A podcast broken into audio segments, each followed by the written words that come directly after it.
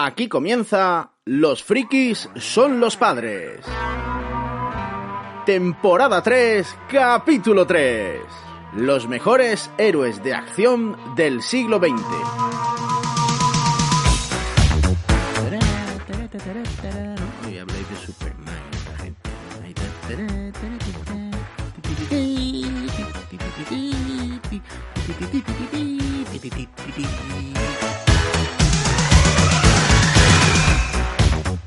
Hola a todos, aquí estamos una vez más. Los frikis son los padres, capítulo 4 de la tercera temporada, hoy para hablar de Los aventureros del cine. Esos actores y actrices que nos llevaron de la mano y nos llevan todavía por un mundo lleno de peligros y heroicidades con míticas escenas de acción y princesas y damiselas que hay que rescatar eh, de los mares, de las fauces de un dragón o de las garras de un villano, porque el bien y el mal siempre se han enfrentado y nosotros hoy nos vamos a poner ese disfraz de caballero de reluciente armadura para transitar con ellos por selvas, desiertos y galaxias. y todo esto con nuestros héroes de acción de cabecera, los que más nos gustan. Ahora mm, nuestro querido Robert, al que presentaremos enseguida, nos va a contar cómo, cómo lo vamos a hacer, porque se ha inventado una cosita nueva para, para que esto no sea siempre lo, lo mismo de toda la semana.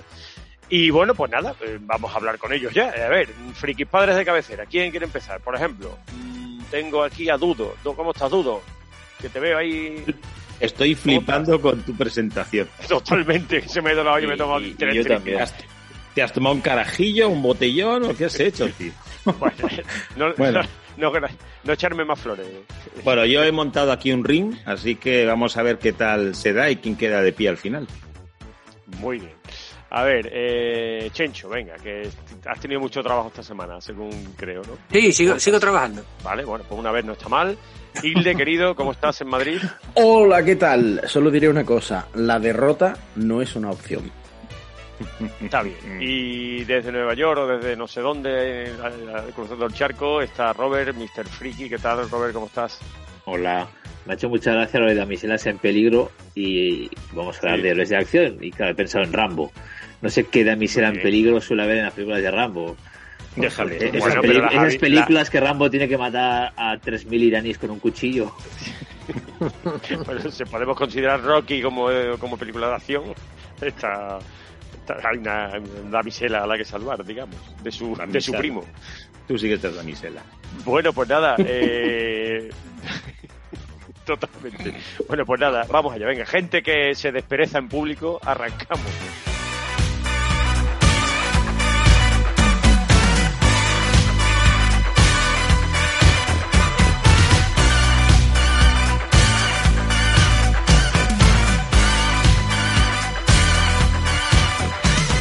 Bueno, Robert, como, como decía en la presentación, creo que tienes ahí un- una idea nueva para hoy, ¿no? Para, para ver cómo resolvemos quién es el mejor y más mm, heroi- héroe de, de- de acción de la historia del cine y el mejor de todos. O la mejor, o la mejor. Eh, cuéntanos. Ya que vamos a hablar de héroes de acción, vamos a darle un poquito de acción.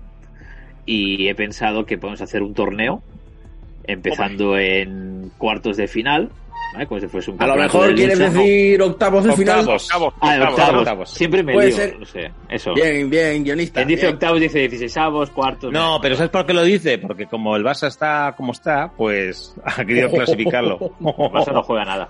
Hijo. No sé, qué- no sé quiénes son esos. Eh, entonces, pues eso, que vamos a hacer un torneo. Hemos cogido a los 16 más representativos de héroes de acción del siglo XX y a pegarse entre ellos. Entonces, cada uno de nosotros va a defender los suyos. Votaremos entre nosotros, como somos cinco, es imposible que haya empate. Y a ver quién sale ganador al final. Me parece bien. Mola. Me parece muy bien. Muy bonito a todo. ¿no? Os vais a cagar. Todo. Así A que ver, sí. Hilde, tú estás acostumbrada a palmar, así que... La, No, la, yo- y sé que voy a palmar, pero bueno. Bueno, tengo bueno, que, pues vender, venga, tengo que vender mi moto.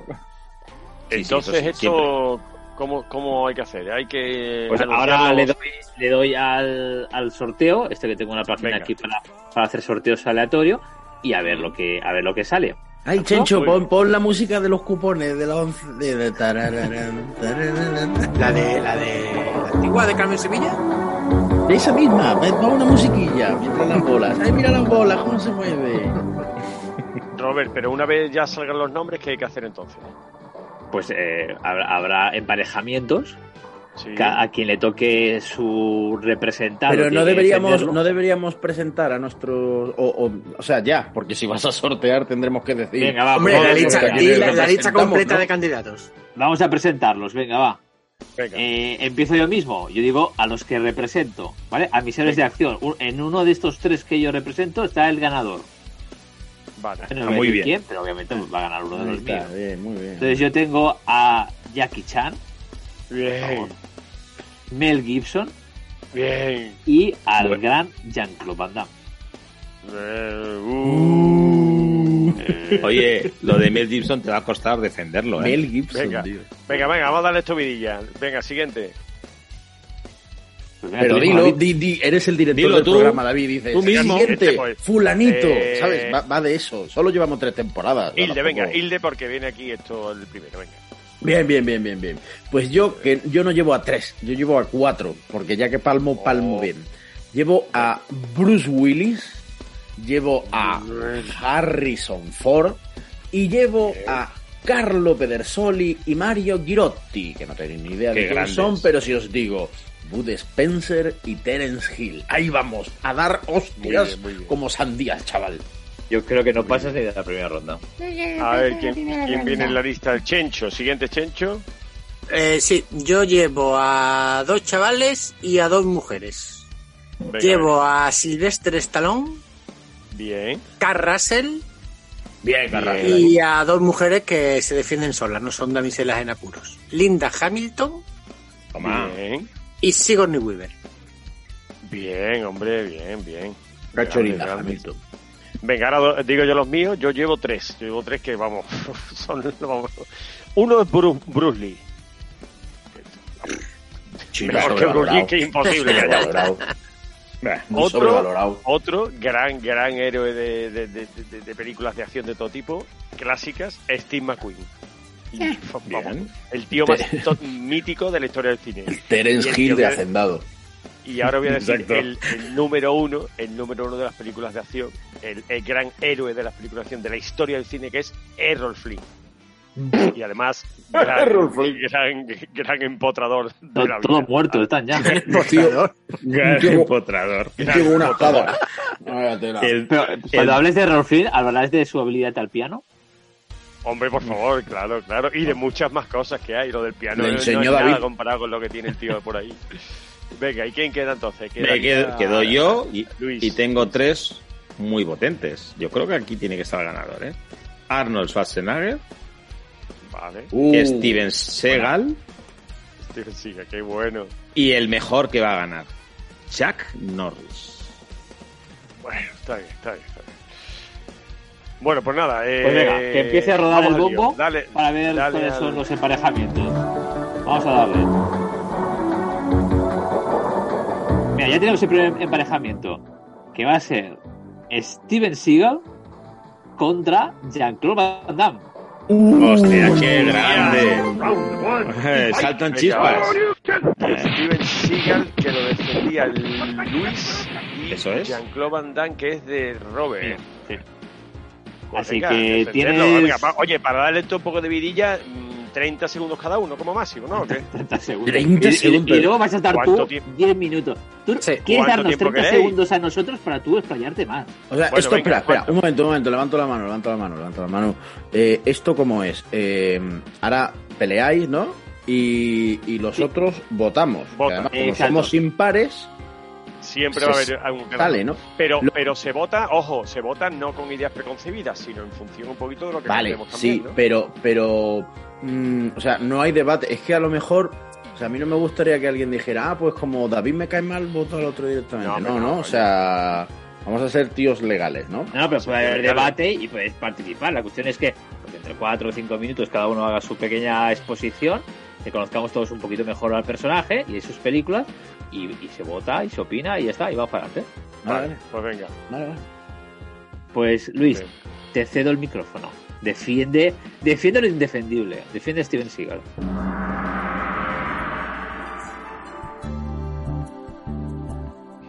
Bueno, bueno, vamos a ver. Es que está, el sorteo es buenísimo, porque Steven Seagal y Jean-Claude Van Damme nunca protagonizaron una película juntos, pero sí tuvieron un, un altercado que nunca fue. Pero bueno, luego lo hablamos. Eh, Seagal, ¿qué queréis que os diga? El tío actor, director, productor, guionista, y luego coreógrafo, entrenador y músico. Tenía todo. Este tío con 17 tacos se Músico, pira a Japón. Porque estaba como unas maracas, ¿no? Bueno, el tío se va con 17 años a Japón para aprender inglés. Le gustan mucho las artes marciales allí y decide eh, aprender más, ya dejar de enseñar tanto el inglés y aprender eh, lo que son las artes marciales. Y consigue ser cinturón negro de judo, de kendo, de karate y de aikido.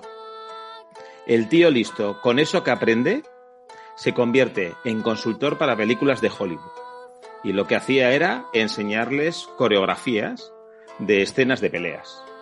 Y así, y luego además lo que hacía también alternaba como guardaespaldas y entrenador personal de gente importante en Hollywood.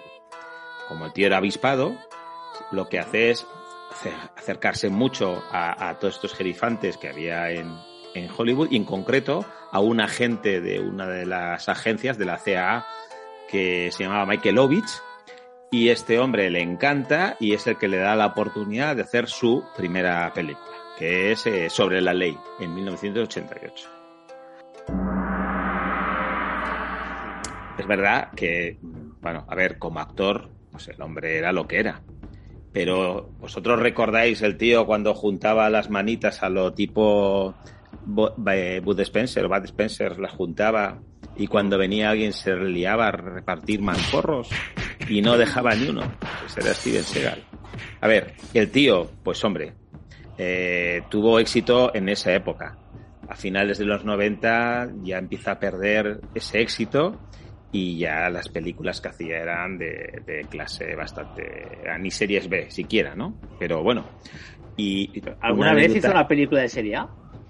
eh, o sea, yo te voy a decir una cosa, ¿eh? A mí las pelis de Steven Seagal me gustaban por toda la acción que tenían, no si por otra cosa. Pero si ni sudaba. Por favor. Bueno, y en la película Ni le que pegaba sale- nunca, es que ni la coleta se le movía un pelo. Cuando sale Erika Elenia que una tarta en un barco, Uh, qué buena. Ni, ni se ¿qué más queréis? Por eso, Tienes mi por voto. eso. Dime, dime tú si eso no es ser un héroe. Esto eh, es, es heroico, ¿eh? Imagínense que este arsenal de armas tácticas nucleares cayera en malas manos. El Pentágono jamás pensó. Cuatro minutos de adelanto, qué bueno soy. Que un grupo de terroristas se hiciera con el mando. Despierte el presidente. Pero no contaron con alguien. Con el cocinero. ¿Pertenece a usted a un cuerpo especial o algo parecido? No, solo soy cocinero. Dios mío, moriremos todos. Esto no es trabajo de un cocinero. Os cuento una anécdota. Steven Seagal fue eh, entrenador de Sean Connery en eh, Nunca Digas Nunca Jamás, pero fue su entrenador, no, no era conocido entonces Steven Seagal, ni mucho menos, pero lo que le pidió Sean Connery es que fuese un tío duro con él y que, y que lo que le enseñase lo enseñase bien. Y aunque Sean Connery no se dio cuenta en aquel momento y lo descubrió unos años después, en ese entrenamiento Steven Seagal le partió una muñeca. Que pasa no se lo rompió de manera que fuese muy grave, pero se encontraron años después que tenía una, una rotura en la muñeca precisamente de estos entrenamientos que, que hacía Steven Seagal. Sea, Real, el actor es una de sus facetas. Ya os he dicho que ha hecho montones de cosas. Y con ese tamaño que tenía, la coleta y esa cara de estreñido, joder, me vais a decir que no fue un buen héroe.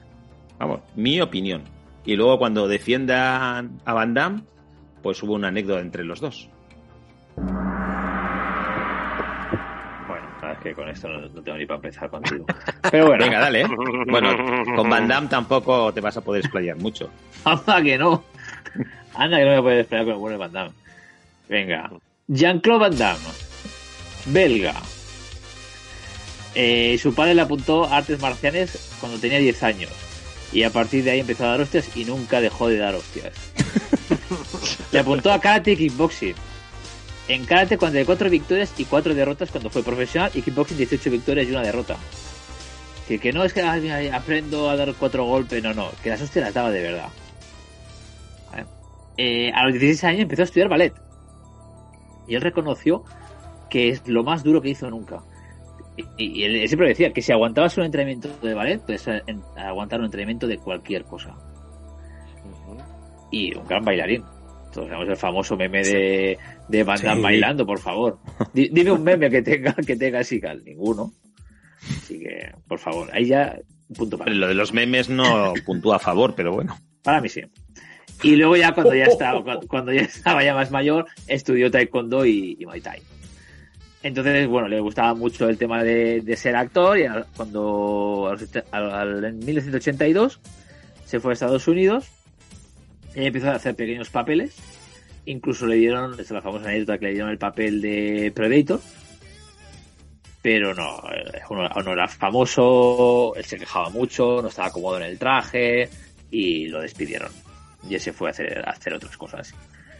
Y, y bueno, yo creo que es un tío muy completo. Luego ya hablaré de sus películas, porque co- como irá avanzando Van Damme en, en siguientes rondas, tendré tiempo para, para hablar un poquito de todo. Pero para decir que él ha sido director, productor, guionista, director de coreografía de sus películas, decir, que lo tiene todo. Otra cosa es la calidad de las películas en las que, en las que ha sido director, que la verdad es que no ha tenido mucho éxito. Y que tuvo unos, unos tiempos, ahora está empezando a resurgir un poquito más, pero a partir del 99 tuvo un bajón bastante grande. Pero me quedo con, y con esta te voy a ganar, es con Kickboxer, que es la mejor película, no, perdón, con Kickboxer no, con Contacto Sangriento, perdona. La mejor Ujú. película de campeonato de artes marciales que se ha hecho nunca. Y eso nadie puede decir que no. Enséñeme. Yo puedo aprender. Tú no eres japonés, no eres un Tanaka. Usted me inició. Dijo que cualquier técnica era buena. Que nunca me limitara a un solo estilo. Que tuviera mi mente abierta. ¿Para qué quieres? Para honrarle a usted.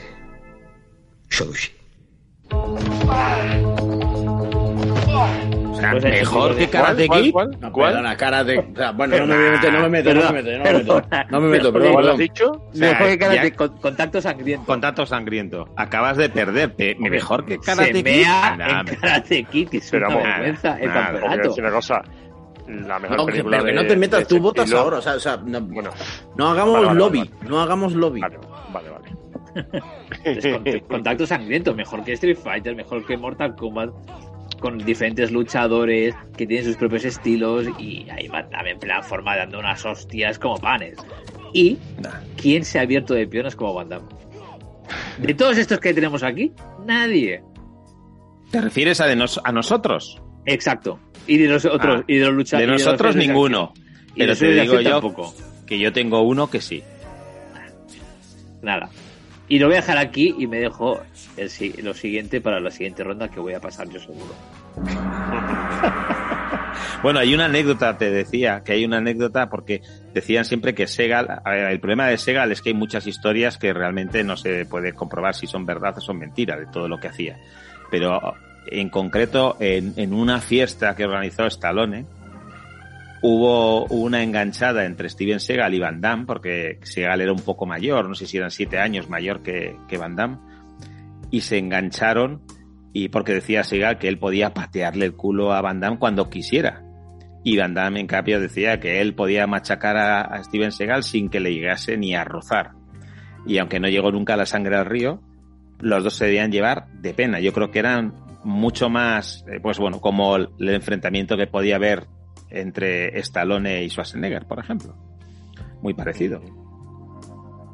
Y nunca lo desmintieron, pero aunque decían que se habían pegado, sí que desmintieron y que jamás se tocaron la cara. Porque ya sabéis, ¿no? Pues muy chulito, salte fuera, dijo Van Damme, salte fuera, que fue verdad, salte fuera. Y el otro no salió ninguno de los dos y bueno, pues ahí se quedó. Oh, encima gané en eso también. ¿Eh? Nah, Van Damme era solo pose. Por eso sabría también de piernas, porque era solo pose. Yo, con respecto a esto, hay, hay, un, hay, un, hay una tercera opinión que es de Silvestre Stallone, que él llegó a decir que Van Damme era demasiado fuerte y que Seagal no tenía nada que hacer con él. Sí, sí, por eso he dicho que, que estaba convencido, que uno que le patearía el culo y Seagal que no. Y es verdad, cierto. Stallone afirmó que estaba seguro que no habría pasado, que sea, que no lo hubiese tocado un pelo. Pero lo cierto es que nunca sucedió. Lo... Y Steven Seagal se fue y dice que Van Damme llegó incluso a buscarlo a un club nocturno, ¿eh? O sea, que él seguía, para- él seguía pero para otra cosa. Bromas aparte, la es que Van Damme, eh, cuando empezó a, a, a rodar cine, venía de ganar un montón de campeonatos y el tío sabía lo que hacía. Otra cosa es eh, la calidad de película que puede gustar más o menos, pero el tío era un profesional. No, a mí me parecen entretenidas, son películas de acción y pues como, pues como cualquier otra. Vamos a votar, venga. Lo que pasa es que lo que pasa es que luego Van Damme acabó como muy, muy, muy- bueno, los dos acabaron regular, ¿no? Casi todos Sí. los de la lista Sí, no han acabado muy bien.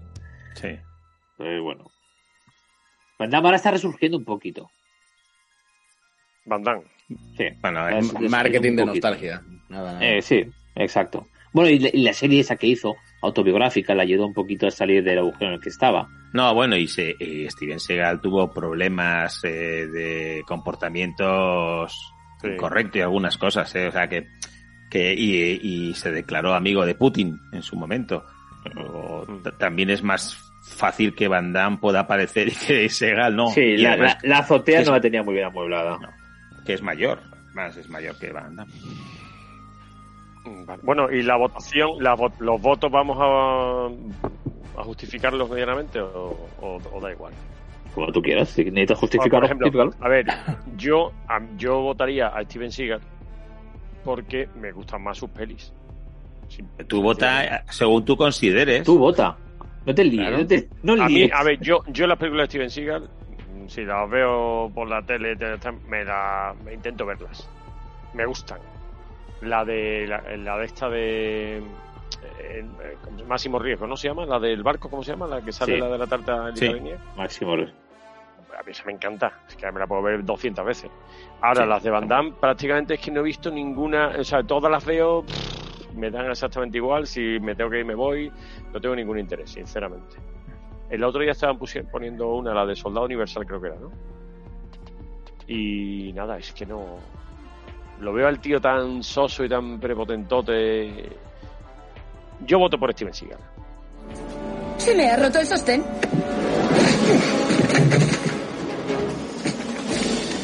Unas tetas de muerte, ¿eh?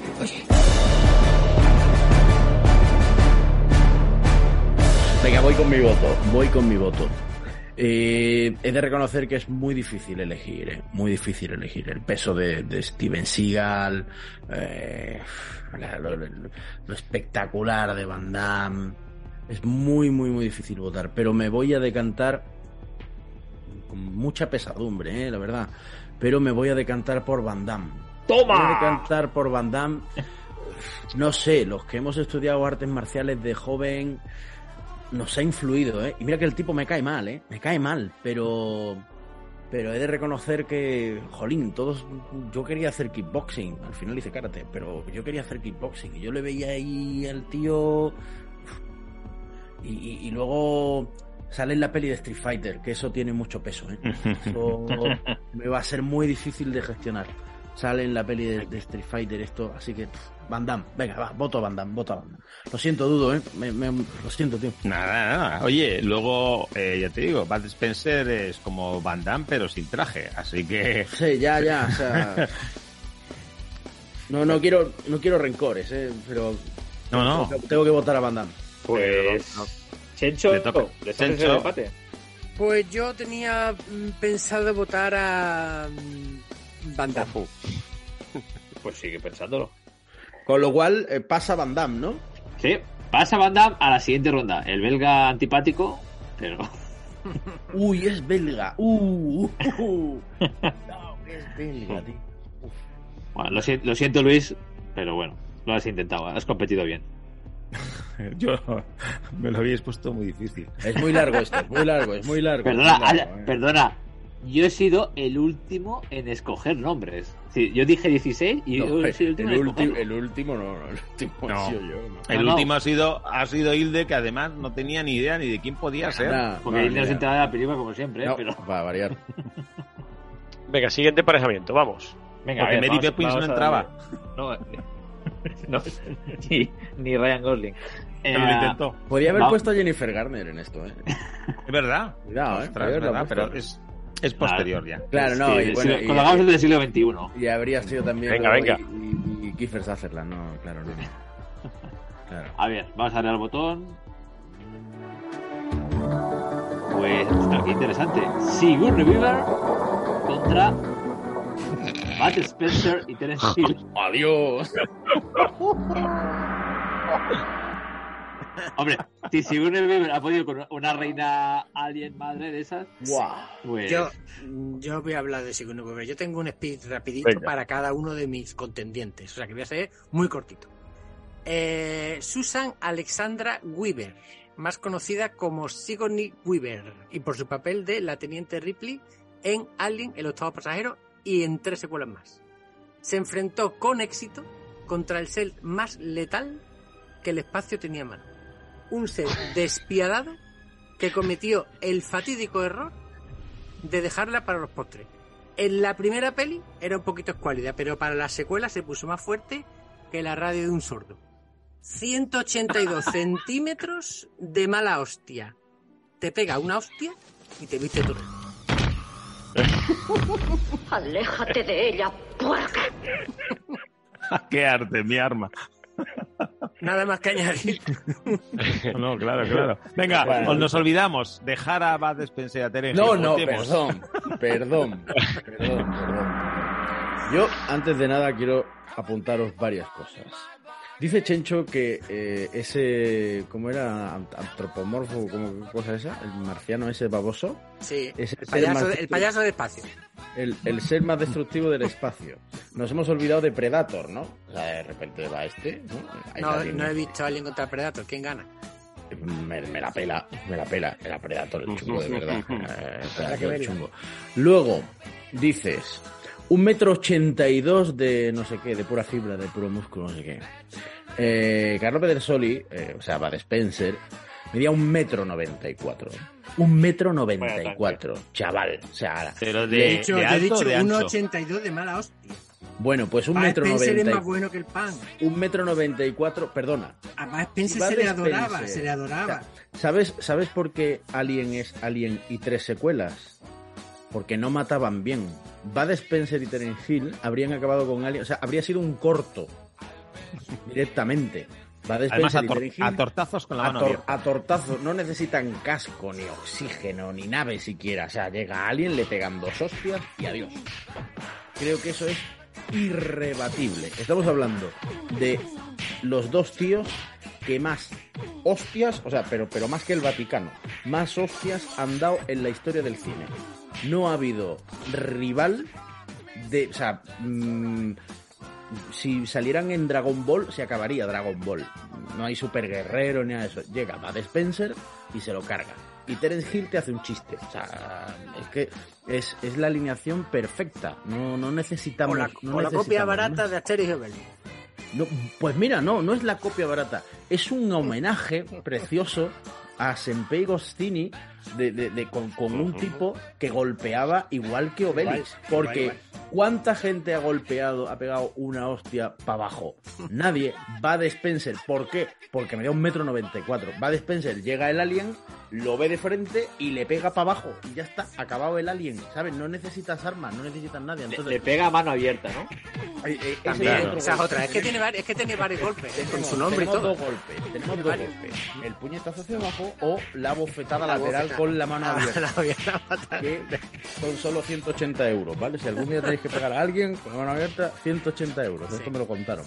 Entonces, solo por eso, yo creo, por, por, por, fuerza, evidentemente, eh, porque habrían sido capaces de derrotar, o sea, no tienen que ir a Fiorina 161, les basta y les sobra. Los esperan en Almería para hacer un spaghetti western y cuando lleguen los marcianos, los matan. O sea, mm, gracias. fijaos que se ha muerto Bud Spencer hace unos años y ha empezado la cosa a ir a peor. Es que está claro, ha empezado a ir a peor. COVID, con Bud Spencer no habría habido COVID. Clarísimo, vamos. Yo, o sea, no sé por qué. O sea, no sé por qué vamos a hacer un programa entero de esto. Yo es que lo tengo muy claro. Y hasta ahí mi alegato. Creo que es más que suficiente. Destructivo del universo. Venga, hombre, por favor. Venga, Ale, a votar, ¿no? Votad, votad. Votad malditos. Venga, David, pues empieza. No, no, no. A ver, empiezo yo, va, empiezo yo. Eh, la verdad es que de pequeño tiene mucho la nostalgia, ¿eh? porque todos hemos visto las películas de, de Matt Spencer y Tennis Hill. Me daba mucha rabia Tennis Hill, lo reconozco. Me daba mucha rabia Tennis Hill, porque así siempre picando al pobre de Matt Spencer, iba de listillo, graciosillo, pero amaba Matt Spencer. ¿Quién no amaba Matt Spencer? Pero Sigourney Weaver, pues es Sigourney Weaver, así que me decanto por la, por la reina eh, de Weaver. Pero digo. Así te lo devuelve Hilde. Ya, sí, es verdad. No, hemos dicho que no había ni manías ni fobias. Ya, pero es que hemos empezado muy mal. ¿Vale? Yo qué sé. Un poquito de savoir-faire. Hilde te ha declarado su amor y tú le acabas de hacer la cobra. Yo soy un profesional. Ya, ya. profesional. Venga, pues voy tú la yo, voy yo. profesionalidad. Voy yo, voy yo. Yo, en cambio, como le pasa a Robert, voy a tirar de esa nostalgia. Yo veía todas las pelis de Terence Hill y Bud Spencer en el colegio. El colegio tiene un cine, es Colegio Urdaneta en Bilbao. Tiene un cine y ahí proyectaban las películas de Terence Hill y Bud Spencer. Y, joder, es que a mí Bud Spencer me encantaba.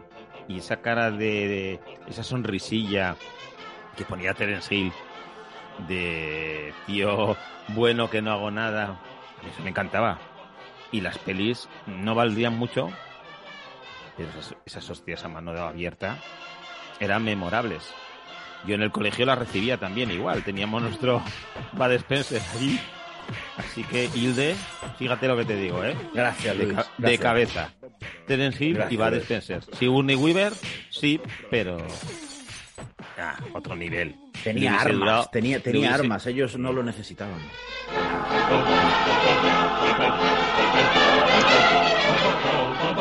David, ¿eh? que Decides, decidir ¿eh? yo, ¿no? De tengo que Decide, decidir claro, yo. no que mira, al principio.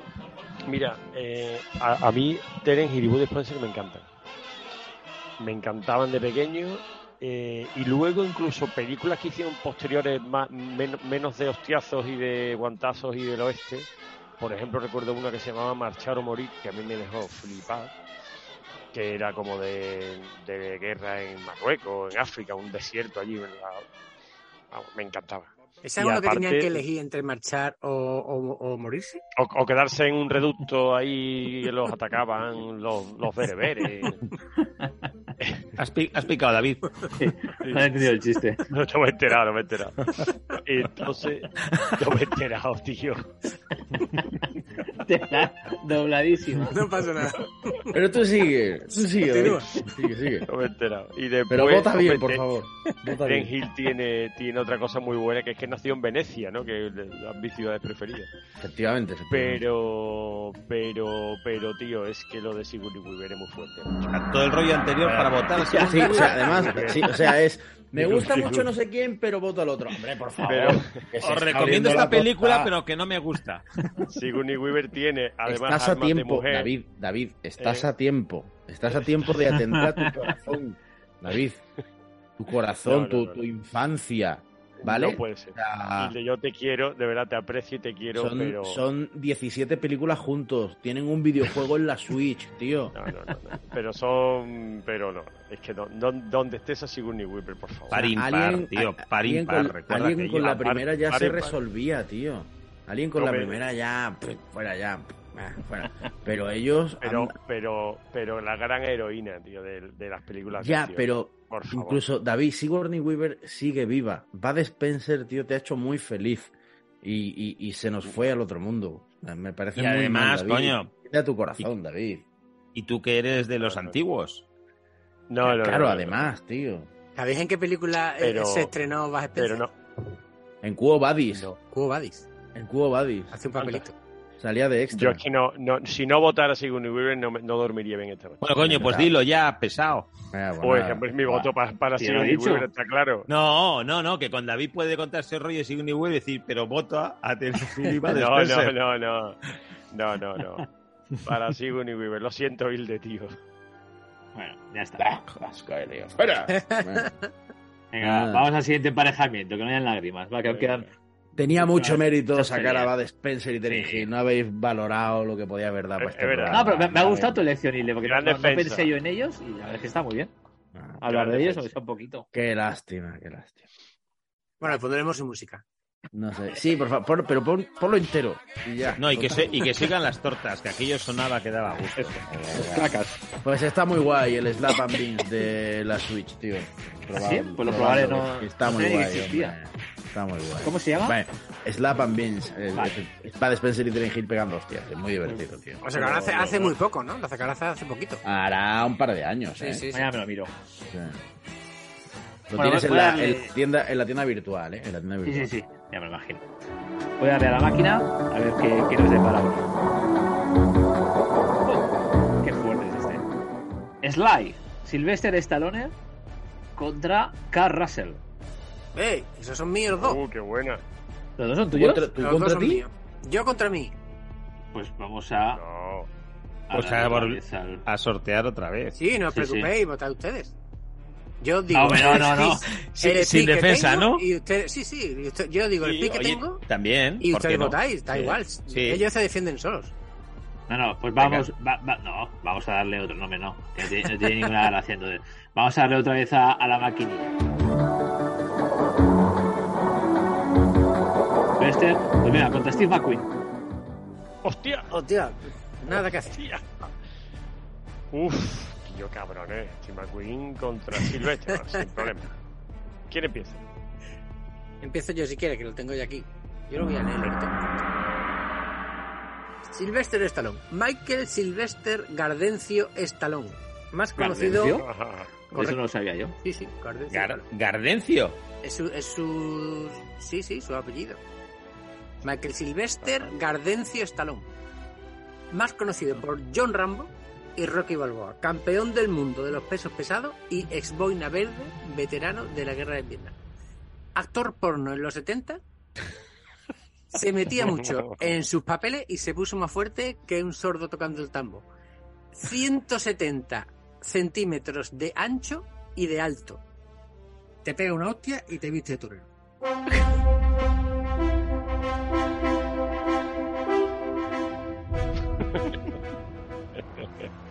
A ver, no puede, no puede hacer 170 centímetros de alto.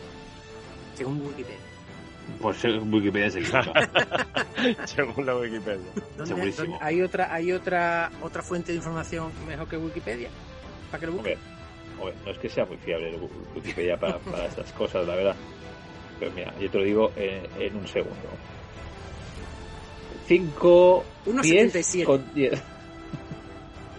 1,77 pone en, en Google. Bueno, pues eso, eso se acerca un poquito más. Y yo he Pero dicho- unos ah, yo he dicho, 70 yo he no. 1,70. Ah, vale.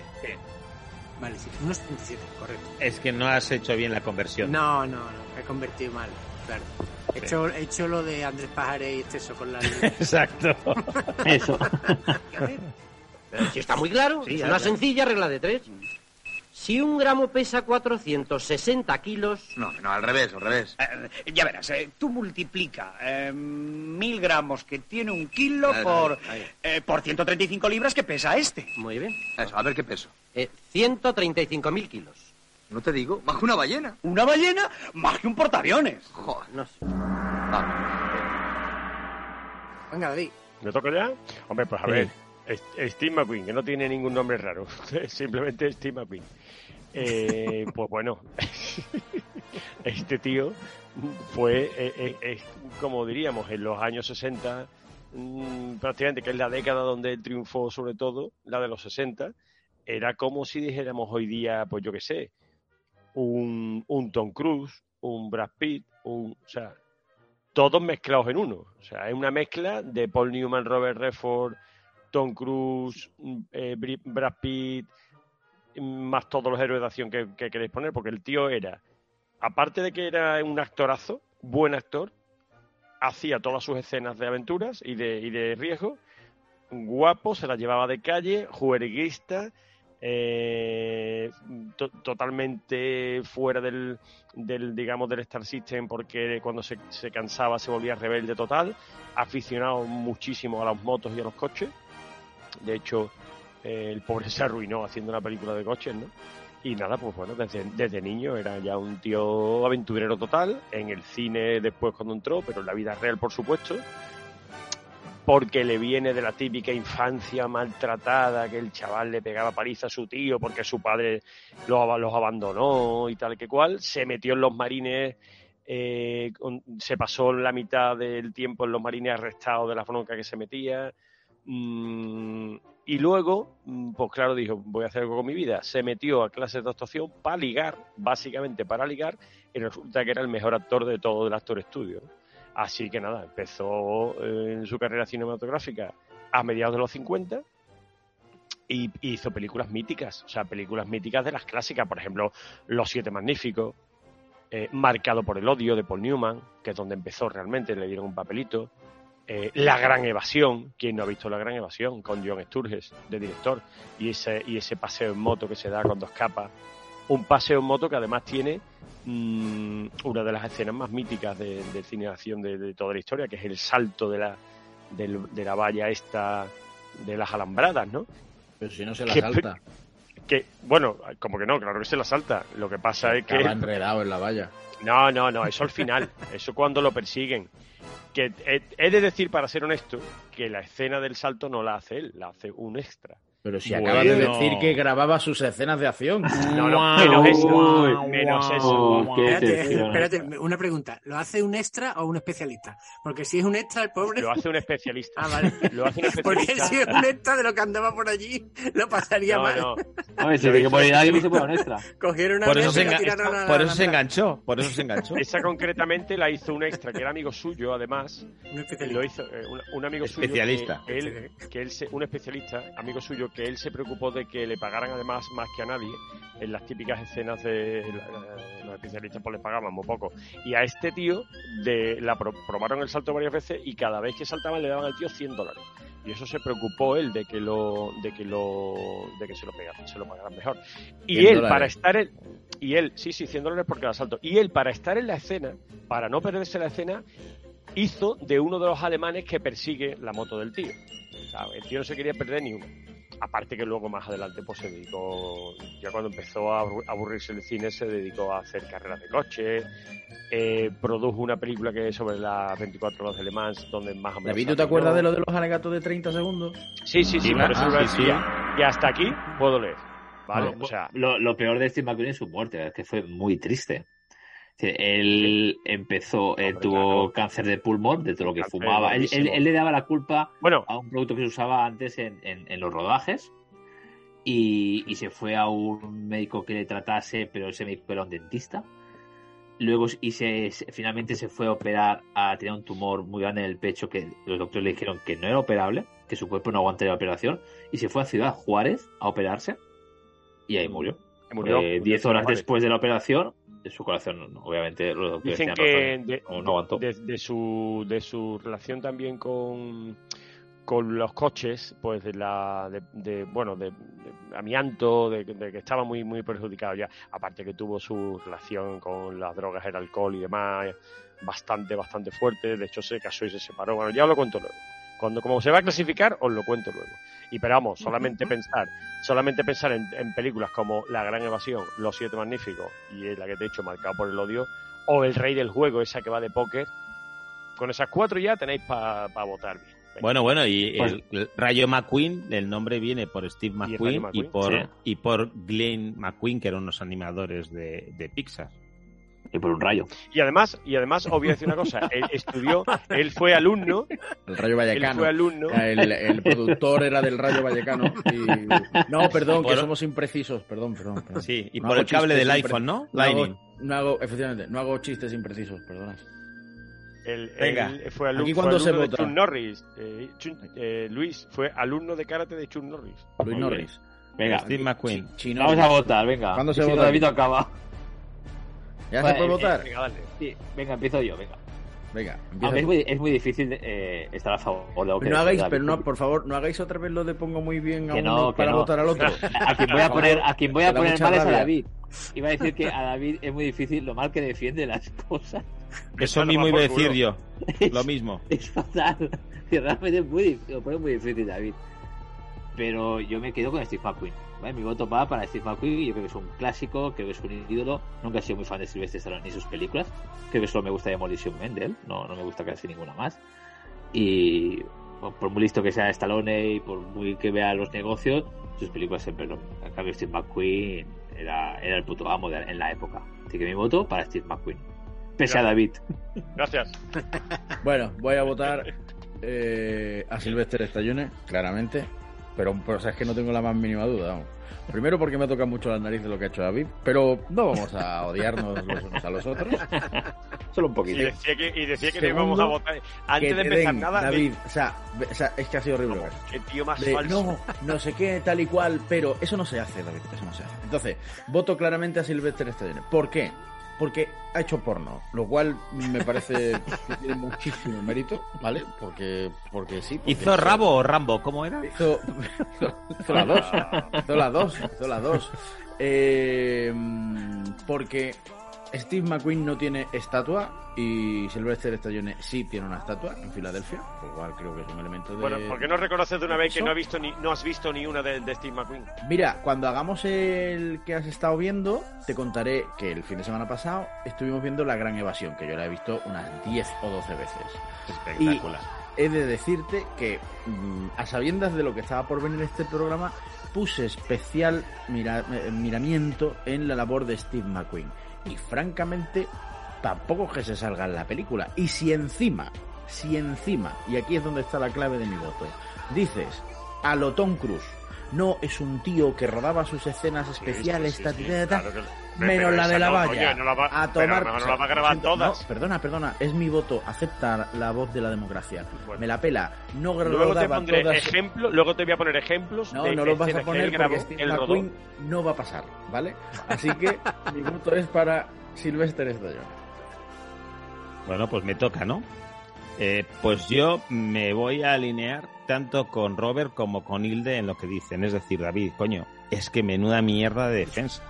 ¿Pero qué dices? O sea, Totalmente. ¿cómo puedes, cómo puedes vender para defender a Steve McQueen Coño. que es una mezcla de un actor, del otro, del guapo de uno? Coño. Claro, no, porque como- es que era, era, era héroe de acción, héroe de películas de aventuras y además un, un playboy total. No, pero no me refiero a eso. Y- Tú y- y lo las comparabas, lo has comparado con un actor, con Tom Cruise, con el otro. Que no, que no, que no. Tenía que ser David, único. David, que nos hubiéramos creído que rodaba todas sus Sí. escenas de acción. No te Pero que no se trata Eres de muy mentir. torpe. Se- Eres muy torpe. No se trata de mentir, se trata, Trata de de lo que era ganar. realmente. Mira, Un tío, mi mira, voto un va tío, por Gañán. un tío que, que, que- ¡Bravo! ¡Bravo! ¡Bravo! un tío, Vamos, un tío Stallone. que, que, que, que- que hizo escenas, grabó Cortar, escenas. cortar, cortar. David, David, ya, ya, ya, ya. A llorar a David. la artillería, David. Ya, ya, ya. Ciérrate el Un micro. tío que, que con un coche de 400 caballos, que iba a 300 por hora, grabando él toda su que hizo una serie que se llamaba Bully donde había las bien, primeras sí, sí, persecuciones que- de, coches que se hicieron en Ha el hablado el cine. pueblo. Y con que ha hablado- ha 400 hablado el pueblo. caballos iba solo a hablado el pueblo. 300. no va- iba a mil si quiere ¿sabes? Buah. un tío que, gra- que eso lo hace él, él. A ver- a ver- haberlo defendido mejor. Y porque digo que otros el hemos salto lo- defendido, otros hemos defendido muy bien a, amigo. nu- a nuestros héroes y hemos caído por la injusticia. Sí. Pero David, has dicho que doble, que prefiráis a- que a no usaba, tío- que no usaba dobles y a tío- la primera mira, de iros a cambio lo tomar por culo todos. Ala, ala, o sea, ala, ala, que tú ala. me estés diciendo a mí que, que porque he dicho que, la- que el saltito de la Escucha, moto lo hace, lo hace el en la escena, en la Venga, escena más famosa resulta que no la hace él. Esa no. No tenéis ni nada de Esa no. de- Ah, lo- muy mal. Pero mira. Muy mal, muy mal. Robert, dale, dale a la ruedecita. A Stallone. Nada. A Venga, por Stallone, favor. tío. O sea. Venga, Venga, va. que señora. Suélteme el brazo, señora. El, el, el último emparejamiento de esta ronda, venga, va. Ahí esta fase. O de esta parte. Este- del grupo. uy, esto va a acabar fatal. Venga, vamos a darle al Madre botón, mía, venga. madre Sí, se calma David, venga. Espero que no le toque ninguno a él ahora. Hombre, Mel Gibson Mel Gibson. contra ¿Quién es Bruce Lee. Mel Gibson contra Otra vez yo. Lee. Otra vez yo. David, eh, ponte las pilas, ¿eh? David, por Dios, ¿eh? ¿Quién lleva Mel Gibson, tío? Yo llevo Mel Gibson. Ah, no. Bueno, no- creo que no hay una persona que sea más contraria de forma de ser a lo que soy yo. Pero bueno. Vamos a él, venga. Lo tienes, lo tienes jodido, ¿eh, Robert? No, no. Increíble. Bueno, tiene, tiene películas buenísimas. Vamos con Mel Columcille Gerard Gibson. Eh, que ah, la gente piensa que es australiano y nació en New York, por cierto. Y está considerado australiano. Porque sus padres sí que son, son australianos, pero estaban viviendo en, en- New York cuando, cuando nació él. Él es el sexto de 11 hermanos. Lo que tiene que haber peleado ese niño ya, de pequeño. No me extraña que se hiciera actor de acción. Si hay, si ahí la vería ya canutas. Y tú, eso, tenía 10 hermanos y él tiene 9 hijos. Es que ya bueno, seguro que está en forma, decir, que yo creo que va, que va a igualarlo. Es un héroe. 9 hijos. Eso es, es mi héroe. Eh, estudió arte dramático en, en Australia y la es que le costó, le costó meterse en el, mundillo. Le daban pequeños papeles, le pagaban entre 400, 500 dólares en series, en, en alguna obra de teatro, hasta que vio la luz con, el, con Mad Max en 1979. Y aún así le pagaron solo 15.000 dólares, que no fue ninguna maravilla, porque ya hablamos en el anterior programa, no, en el primer programa de esta temporada ya hablamos de, de Mad Max. ¿Quién era que no había visto Mad Max? Que no- eh, David. Bueno, eh, ese, voto ya no, ese voto ya no lo tengo. Ni pensaba verla. Ese voto ya no lo tengo. Bueno, pues ya sabemos que Mad Max se hizo Bueno, como se hizo, que no había mucho, que no había mucho dinero y no había ni mucho dinero ni, ni para pagar a Mel Gibson. Y la verdad es que la película fue un exitazo, las, las tres películas que se hicieron por Mel Gibson. Porque la verdad es que tiene, tiene para mí ese, ese pinta de héroe hecho polvo, que le pegan, que le maltratan, pero él sigue. Lo que luego puse en moda Bruce Willis también. Pero primero lo hizo Mel Gibson. Si no es ese héroe guapetón que no le toca ni un pelo y que sale siempre victorioso, sino es un, un perdedor, es un tío que lucha, es un tío normal y corriente. Un tío de la calle. Por eso tenemos que votarle. Eh, yo me quedo no solo con sus películas de Mad Max, luego ya hablaremos cuando pase de ronda de, de- de otras películas suyas, pero vamos a Armaleta. ¿A quién no le gusta Armaleta? Es un clásico. Sí, es esa buddy movie que hace, que es bueno, que reinventó el género con, con esa gran química que tenía con, con Donna Glover. Es- Esas escenas de, de que así de loco, psicópata, persiguiendo, cayéndose, luchando, peleando. Bueno, es- es- Y ahora van a hacer la quinta, que la, la iba la iba a dirigir Richard Donner, pero como murió hace poco, la va a dirigir Mel Gibson al final. La quinta de Armaleta. Así que vamos a, a votar a Mel Gibson, ese le damos ánimos para que rodee una gran quinta parte. Venga, David, que tú puedes. Venga, Arriba el ánimo. Ay, mira, es verdad Ese es el que, que lucho contra David, no puede votar en contra mía. Menos mal. defender a defender a Bruce Lee, pues bueno, a ver, yo creo que es una de las figuras más influyentes del cine de acción en Asia, por supuesto, y en Estados Unidos, ¿no? Marcó un antes y un después. Mm, Este tam- tiene un pequeño nombre extraño que es- nació como Lee Jung Fan y luego los, los padres y tal al escribirlo pues, y, y para que su infancia fuera un poquito más llevadera le pusieron Bruce. Nació en San Francisco, en California A ver, a porque ver. desde pequeño desde pequeño tuvo muchos problemas de, de rechazo en el colegio en- con su entorno digamos occidental hablando entre Da- comillas David, ¿te puedo interrumpir un, momen- un minuto? Vamos, un problemas. minuto no, 10 segundos. ¿Te puedo interrumpir 10 segundos? Eh, No estás defendiendo nada, me estás contando dónde nació. sí ¿Sabes? Que, que, que le está un- poniendo en situación. En contexto. raro. contexto. Vale, claro como estáis con ¿Qué los nombrecitos raros ¿Qué contexto? digo- Busca, el voto de la, influye. busca el voto de la pena. por- ¿Qué contexto? el- porque todo influye todo influye porque luego claro un chaval que desde pequeño se está metiendo en pelea pues luego hombre todo eso tiene luego su, su, su desarrollo en su vida no Mm, que, que luego fue un niño muy es una persona eh, eh, que, que la fuerza digamos no fue lo lo principal, digamos, ¿no? Sino la destreza, la agilidad, la velocidad, la filosofía oriental. Eh, vamos a recordar que creó, digamos, un arte marcial propia, por así decirlo, que se enfrentó con los con los gurús de, de las artes marciales chinas, por no entendernos, y que bueno, que eso lo llevó al final muchos problemas. Y luego desarrolló su carrera en el cine, que es algo que a nosotros no, nos interesa, ¿no? Y bueno, pues yo creo que se le puede decir perfectamente que fue un, uno de los grandes, eh, digamos, artistas o actores que llevaron las artes marciales eh, a todo el mundo y fueron de los más influyentes y además un poco de donde luego beben pues estos que hemos hablado antes, ¿no? Steven Seagal y demás, ¿no? Que yo creo que todos se reflejan un poco en él, porque fue el, pionero, ¿no? Y bueno, pues en su carrera cinematográfica, luego, pues, para no entrar en, muchísimos detalles, pues luego me decís que me enrollo y que no dejo nada para luego, eh, tuvo muy pocas películas, realmente, de, pelis, pelis de cine tuvo muy pocas, pero por ejemplo, por nombrar un, par de ellas, ¿no? El, el, regreso de Operación Dragón, por ejemplo, ¿no? Operación Dragón, ¿quién no la ha visto, no? Esa pedazo de peli, tío. O El Juego de la Muerte, ¿no? Que fue la última, ¿no? Y bueno, pues, pues acabó, murió muy joven, murió con 33 años. A lo mejor por eso hizo pocas pelis. Eh, efectivamente, la, realidad es que hizo pocas. Las razones, pues bueno, si el hombre muere con 33 años, que su muerte siempre fue una cosa como muy controvertida y, al final pues parece que se ha, se ha concluido que murió por un aneurisma o... En fin, no, quedó no han quedado del todo claras las razones últimas de la muerte, pero sí que es verdad que murió, digamos, por causas naturales.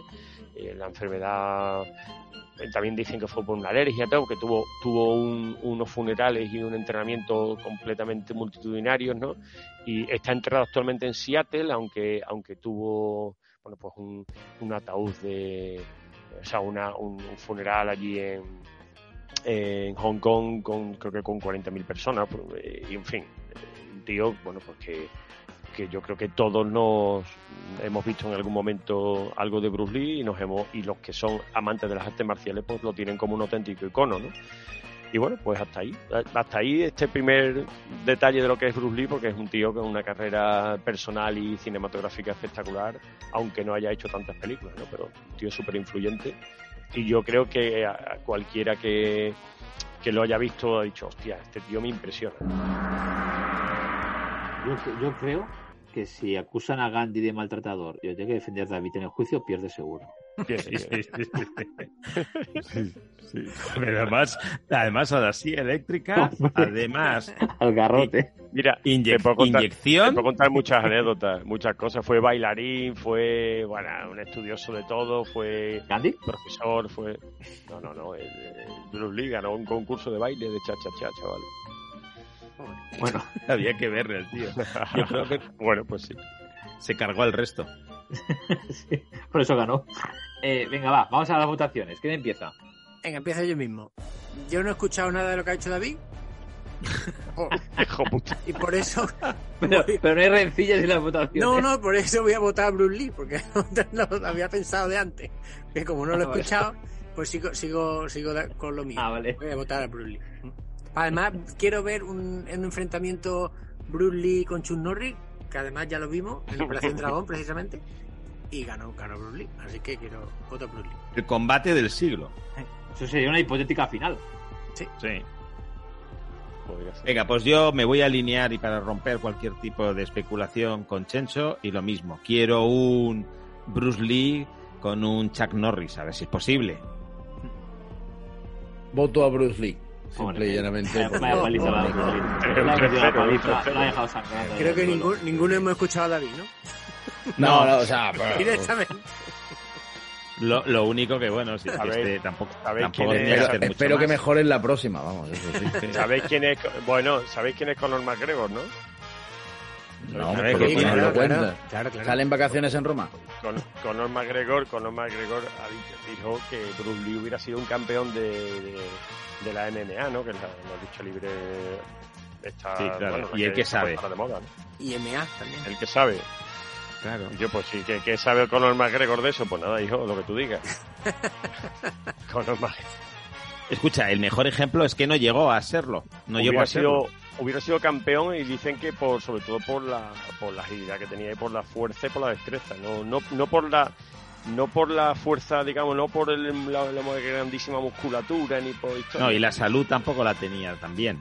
también yo, creo que la diferencia entre Bruce Lee y Mel Gibson es que Mel Gibson es actor Y Bruce Lee, yo creo que se interpretaba a sí mismo en la película. Sí. Yo creo que Pues sí. bueno, puede Sí. ser, puede ser. Un tío que está muy pendiente de sí mismo. Si recordáis la de... Está muy pendiente de sí mismo, un tío muy presumido también.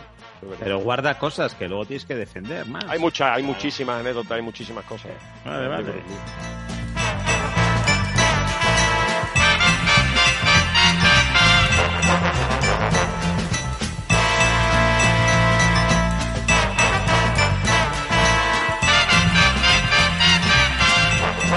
Venga, pues vamos a la, a la primera, al primer emparejamiento del, de la otra parte del cuadro. Vamos a darle al botón.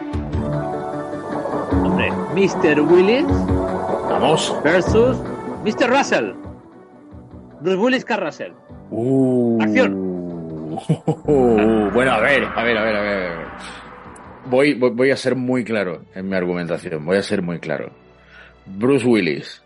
El mundo sigue en pie gracias a Bruce Willis. Mm, No quiero recordaros la tragedia tan grave, hubiera supuesto la extinción del ser humano, que era el meteorito de Armageddon. Y allá se fue ¿eh? al espacio exterior con una panda de gañanes a los que consiguió liderar para salvar al planeta Tierra. Era muy difícil de gestionar eso, ¿eh? una gestión de equipo impecable, impecable. Y voy más allá, voy más allá. Porque fijaos si es generoso que pudo dejar que muriera Ben Affleck, que todos hubiéramos querido, pero tiene el corazón tan grande, Bruce Willis, que se sacrificó por el planeta Tierra y por el amor de su hija. Eso es una auténtica heroicidad. Pero voy más allá, porque gracias a la ciencia, o no sé por qué. Como pues sigas más allá, te vas fuera del programa. ¿eh? Voy más allá, voy al siglo XXIII, al quinto elemento, con Milla Jovovich, espectacular, con Lilu. Y ahí estaba Bruce Willis, un, un simple taxista, ¿eh? un, un tipo del pueblo, ¿eh? proletario, obrero, salvando de nuevo al planeta Tierra en el siglo XXIII. Solo con eso creo que es más que suficiente para que tengamos claro que Bruce Willis, al que le debemos seguir vivos aquí, solo por eso, insisto, creo que todos debemos tener claro que Bruce Willis debe pasar sí o sí a la siguiente fase. Y ahora a ver Carl Russell ese con el flex. Bueno, empiezo, Carl Russell. Eh, Carl Vogel Russell, más conocido Eh, por no. Carl Russell. Esto de los nombrecitos va a ser con todo el mundo, va a ser. Eso va a ser. Qué pereza, tío. más conocido por Carl Russell y por su papel de Snake Plissken, el antihéroe de las películas de John Carpenter, Rescate en Nueva York, 1981, y su secuela, Rescate en Los Ángeles, Sí, sí, 1996. secuela, secuela le dejó. sí. En la primera, Snake Plissken salvó al presidente de los Estados Unidos y en la segunda, a la hija del presidente. Ex operador de las fuerzas especiales, héroe de guerra en la Tercera Guerra Mundial y ha hecho películas desde, desde chiquitito en Disney. Eh, voy a dar un dato, ahora sabiendo que me enfrento a, a Bruce Willis. Bruce Willis fue el último Boy Scout en el cine y Carl Russell fue el primer Boy Scout. En la película Follow Me Boys de Disney, que en España se llamó 20 docenas de hijos, no sé si la, la conocéis, que contaba la historia de- del creador de, de los Boy Scouts. ¿Cómo será, la película, ¿Cómo será la película que no la conocemos? O sea, Es muy buena, que- es muy buena. Buenísima. Sí. Mide lo mismo que yo, 176 centímetros de chulería y con un ojo solamente. Te pega una hostia y te viste de torero. Es verdad. O sea, yo creo. no, bueno, vosotros veréis, ¿no? Yo no querría recordar más cosas de Bruce Willis, ¿no? Porque estamos hablando solo de su heroicidad, ¿no? Pero, sé, su bis como actor eh, multipremiado. Bueno, no, no voy a guardar cosas porque es que va a pasar Bruce Va a Willis. pasar. Va a pasar Bruce Willis seguro. No lo sé yo, eh. No lo no tengo tan claro. Eh, ¿Cuántas veces has visto Rescate de Nueva York, Checho? Eh, una, ¿Las dos? una, una, y la vi hace poco. Es buena, ¿eh? Sí, muy buena. Además la vi en, en un cine que a, mí la la primera me gusta, a mí la primera me gusta mucho. Aquí en Sevilla han hecho una, un, un pequeño grupo de gente cinéfila, han, han alquilado un cine y la han puesto en el cine y la pudimos ver. Pues está bien. Yo, por eso, pues realmente me gusta mucho, mi voto va a ir para Bruce Willis. Eh, bien tirado, bien tirado. Bueno, yo no tengo misterios. John McClane, siempre. Claro. Dios. Y no hemos hablado de eso. Ni, ni lo hemos mencionado. Es que no le hace Ah, falta. ¿Y, y, y por qué no has hablado de la cosa? Eh, si es su película más icónica. Claro, porque es que. Pero es que ahí no hace de, de, de acción, esa película es de miedo. Y además no, que no. claro, es, es, de fútbol. Y además O sea, que, no, que, que no la he visto. Pero ¿cómo defiendes? O sea, bueno, O bueno, sea, nada, nada, yo no digo nada. Me encanta porque Chencho cuando dice que no la ha visto es como los cómics estos de dibujo, los dibujos animados japoneses, que se echa la mano a la cabeza atrás y se rasca un poco. Sí, es verdad. Es igual. Le, le- le- le falta la gotita esa que se... Sí, sí. Es genial. Ay, Dios mío. Bueno, vale, vale, vale. Bueno, pues tomo nota. Voy a poner mi voto para Bruce Willis, claramente. Vamos, pleno ahí, vamos. Ahí, ya. ni siquiera visto vamos. la cosa, cabrón. Hombre, y mira que me gusta Kurt Russell, ¿eh? Mira que me gusta Kurt Russell. Yo es que también hubiese gustado Bruce Willis. ¿eh? Ole. ¿Cómo se llama? En honestidad, gracias, Chencho. hombre. Hombre, que ahí tenía. Tango y Cash, Tango y Cash, es 5-0. otra muy buena. Sí, sí, sí. Sí, estaba bien. Y golpe Sí. de pequeña China, creo que también es. No, sí, Carras era, era un crack. Y aparte empezó muy pequeño, empezó a los 10 años haciendo anuncios Sí. y empezó Bueno, haci- haciendo series. Es que aguanta muy bien. Venga, pues vámonos a, a la, al siguiente emparejamiento. Vamos a dar al botón. Venga. Hombre, Chuck Norris contra Jackie Chan. Aquí hay hostias, aquí hay hostias. No, aquí no hay pelea. Otra vez contra, contra ti, Dudo, no me lo creo. No jodas, ah, que eres tú. Bueno, bueno, vale, venga, pues eh, empiezo yo. Te empiezo diciéndote que no sé si sabías que Chuck Norris era aficionado del Real Madrid. Ahora entiendo to- todas las copas de Europa que tiene Madrid, claro. Si no gana, le mete No, el- Chuck Norris. Pues sí, sí, él contó en su autobiografía que como estuvo destinado en una base militar del ejército norteamericano y allí había mucho tiempo libre, se dedicó a jugar al fútbol y lo que le gustaba mucho era cómo jugaba el Real Madrid y desde entonces se declaró fiel seguidor del, del conjunto blanco. Eso, eso no te va a dar puntos, eh. No. no, no. E- Eso fue cuando Di Stefano llegó a Barcelona para fichar, apareció Chuck Norris, le metió una hostia y dijo, tú te vas para Madrid. Claro, claro, fue así. Y ahí está. puede ser, puede ser, puede ser. Bueno, a ver, eh, en realidad Chuck Norris se llama Carlos.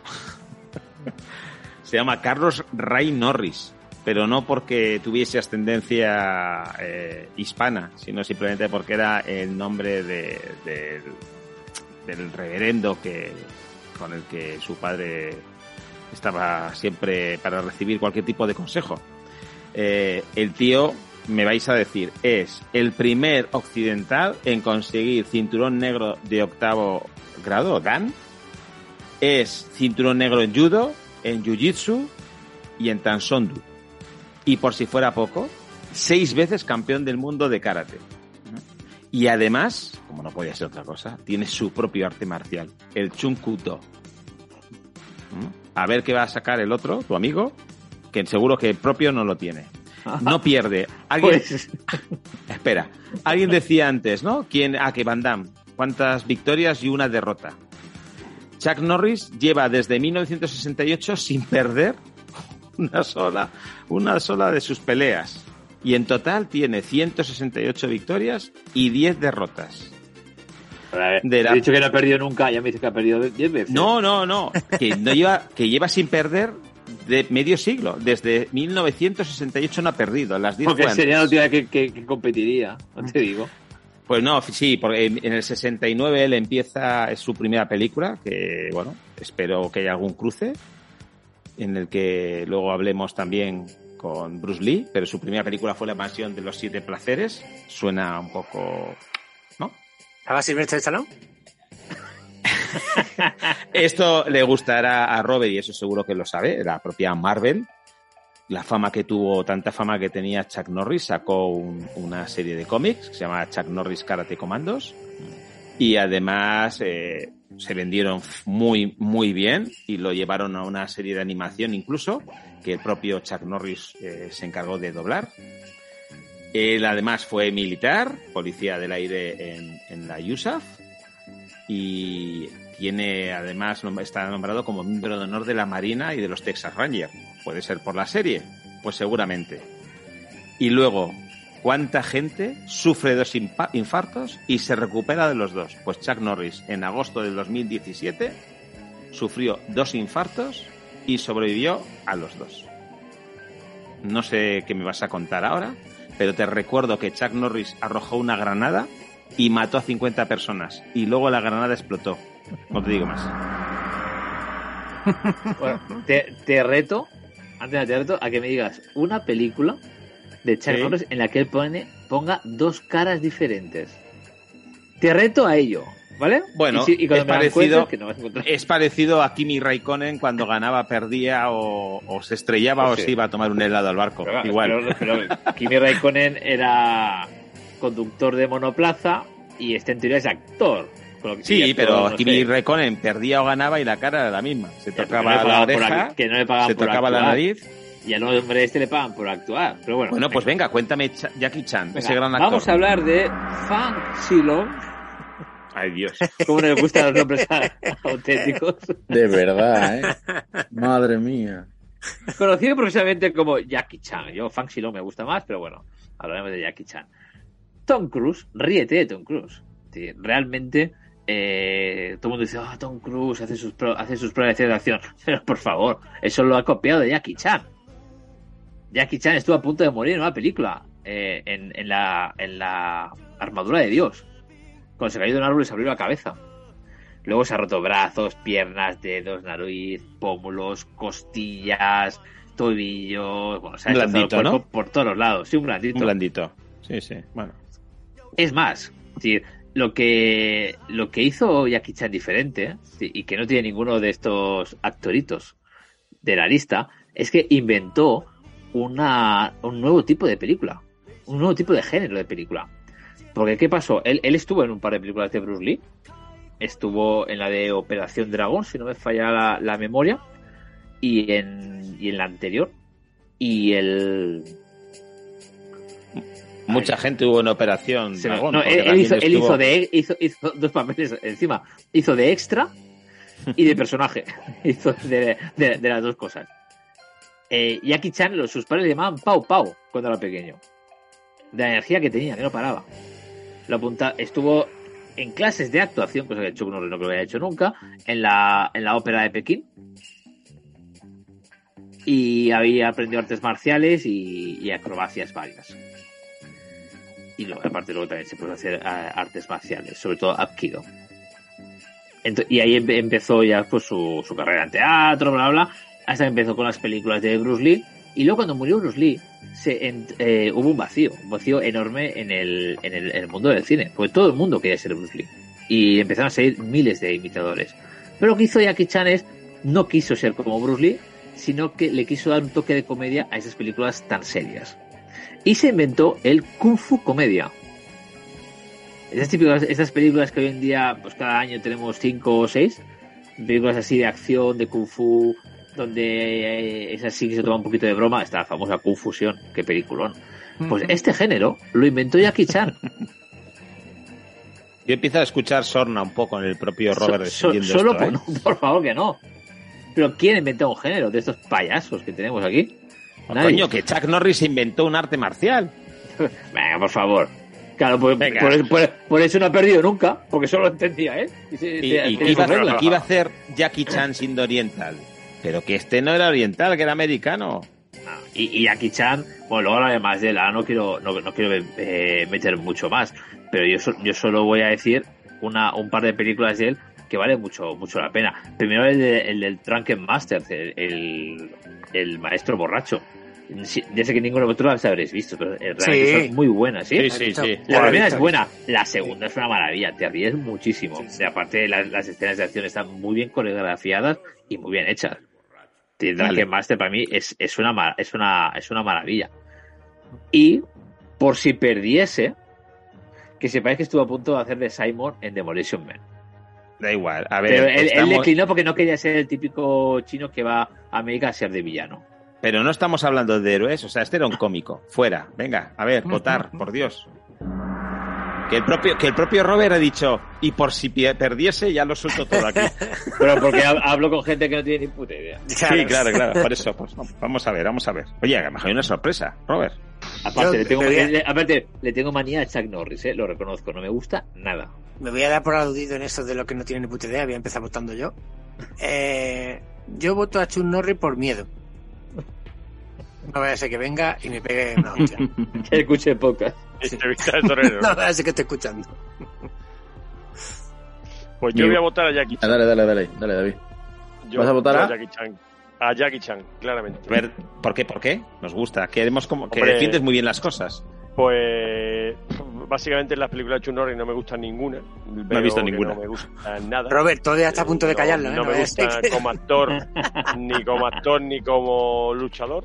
Y sin embargo, con Jackie Chan me lo he pasado más siempre. Siempre. Me parece un crack. Entonces, me encanta Jackie Chan y voto a Jackie Chan. Voto de calidad. Uf. La presión es para ti, Hitler. Voto de calidad. Ninguna presión. Chuck Norris. Cero. Sí, O sea, señor. No favor. soporto a Jackie Chan. Es imbécil. Fuera. Chuck Norris. O sea, Robert, esto es, esto es karma. ¿Tú qué creías? ¿Que esto iba a ser todo lo que nos sale de dentro? Chuck Norris. No, bueno. Claro que sí, sin duda. Muy bien, Hilde. Sí, señor. no, Hecho, no qué tengo la gran más gusto tienes. mínima duda de Chuck Norris. Vaya. Venga, siguiente. Vamos. Venga, vamos a darle al botón. Hombre, Tito Arnold contra. Hombre, Duro, duro. contra Linda Hamilton. Se vuelven a encontrar. Hombre, esto ya está, esto ya está hecho. ¿eh? Sí, ya, esto ya está, ya- hombre. ya lo hemos visto. Seguimos la película, gana, Linda. la película y ya sabemos quién gana. ¿Quién lleva a Schwarzenegger? Luis. Yo. Luis.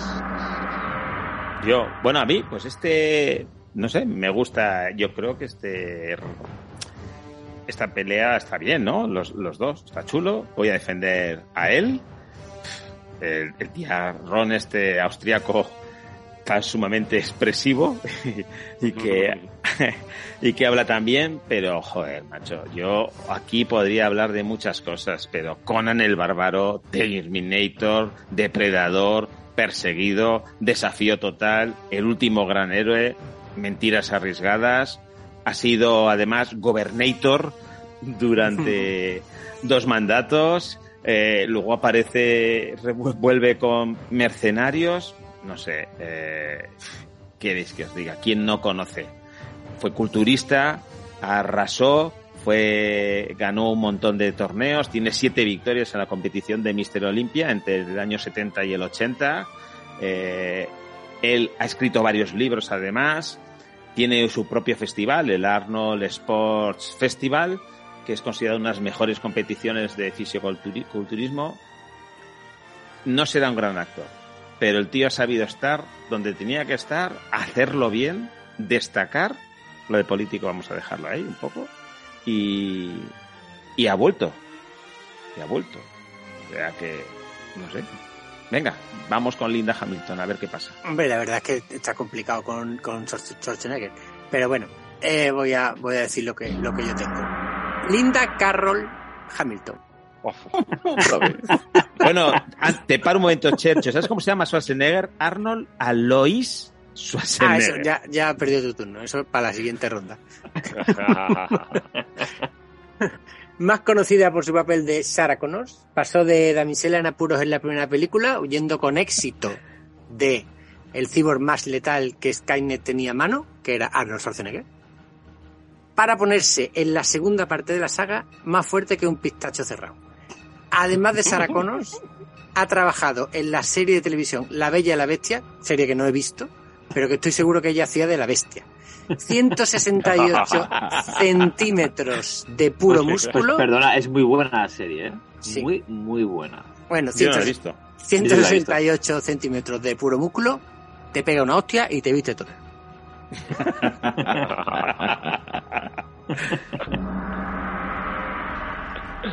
Bueno, Está pues venga, difícil, a ¿eh? votar. Está Está complicado. difícil. Va, empieza Hilde, va. Te dejo de empezar. Ah, joder. A ver. eh, me- eh, eh, voto a Schwarzenegger, pero es que me ha encantado la posición de Chencho, de verdad. son, las, son- son las mejores. Me ha encantado. Casi me convence. Pero es que, o sea, si voto a Linda Hamilton, sale Linda Hamilton. Nos están pegando hostias en redes Totalmente. hasta 2025. Entonces, Es Schwarzenegger, lo siento. No, hombre, es que aquí hasta yo votaría por Arnold. Lo que pasa es que, que Linda, Linda no, no ha hecho más nada que eso. Es, es, es una putada el emparejamiento, tío. Sí. Una putada. Mm. Sí. Pero es bonito también. Sí, Hombre, es bonito. Sí, es, es justo también. luego son Justo, amigos. es justo que por una vez gane Terminator y, y no Linda. Claro. Ah, mi voto, mi voto va para Tito Arnold. Sí, el mío también, el mío también. Es que, es que Linda Hamilton, mm, quitando las de Terminator, pues se la conoce poco también, ¿no? Y, en fin. Eh, Arnold, pues es, es Arnold. Es que Arnold con casi cualquiera. Arnold es un posible finalista, ¿eh? Arnold, el, final, el finalista. Eh, no estoy de Bueno, acuerdo. bueno, bueno, es bueno, bueno. Tiene, tiene pelis muy míticas de acción Sí. y de todo, la de, True Lies, ¿no? La Mentiras Arriesgadas y la otra Pero de- deja, deja, último- deja que, deja que lo defienda luego el que lo tiene que defender. también. O sea, Y si no Linda mal. Hamilton, oye, o- ojo, eh, también, eh, pero hostia, es que Tito Arnold es mucho más. Pues venga, vamos a la- al último emparejamiento.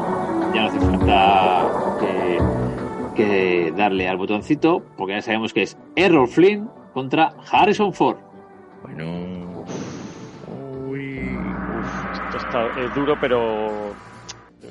Bueno, venga, os voy a contar un poquito de Errol Flynn. Errol Flynn, pues bueno, fue el típico.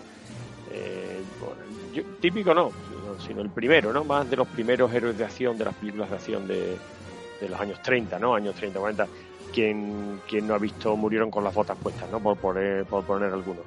Bueno, pues era, era australiano, mm, era el típico chaval y adolescente y joven, pues pendenciero, conflictivo, mal estudiante, boxeador, llegó a ser traficante de perlas y en una de tenía un barco y, y en una de estas que le alquilaron el barco para rodar un documental vieron que tenía ese porte físico y, esa eh, un poco actitudes para la actuación intuyeron y le dieron un pequeño papel y de ahí ya fue desarrollando su carrera entonces bueno pues, pues en los años 30 y empezó su carrera y fue pues el, el héroe, el prototipo de héroe de, de películas de aventuras, ¿no?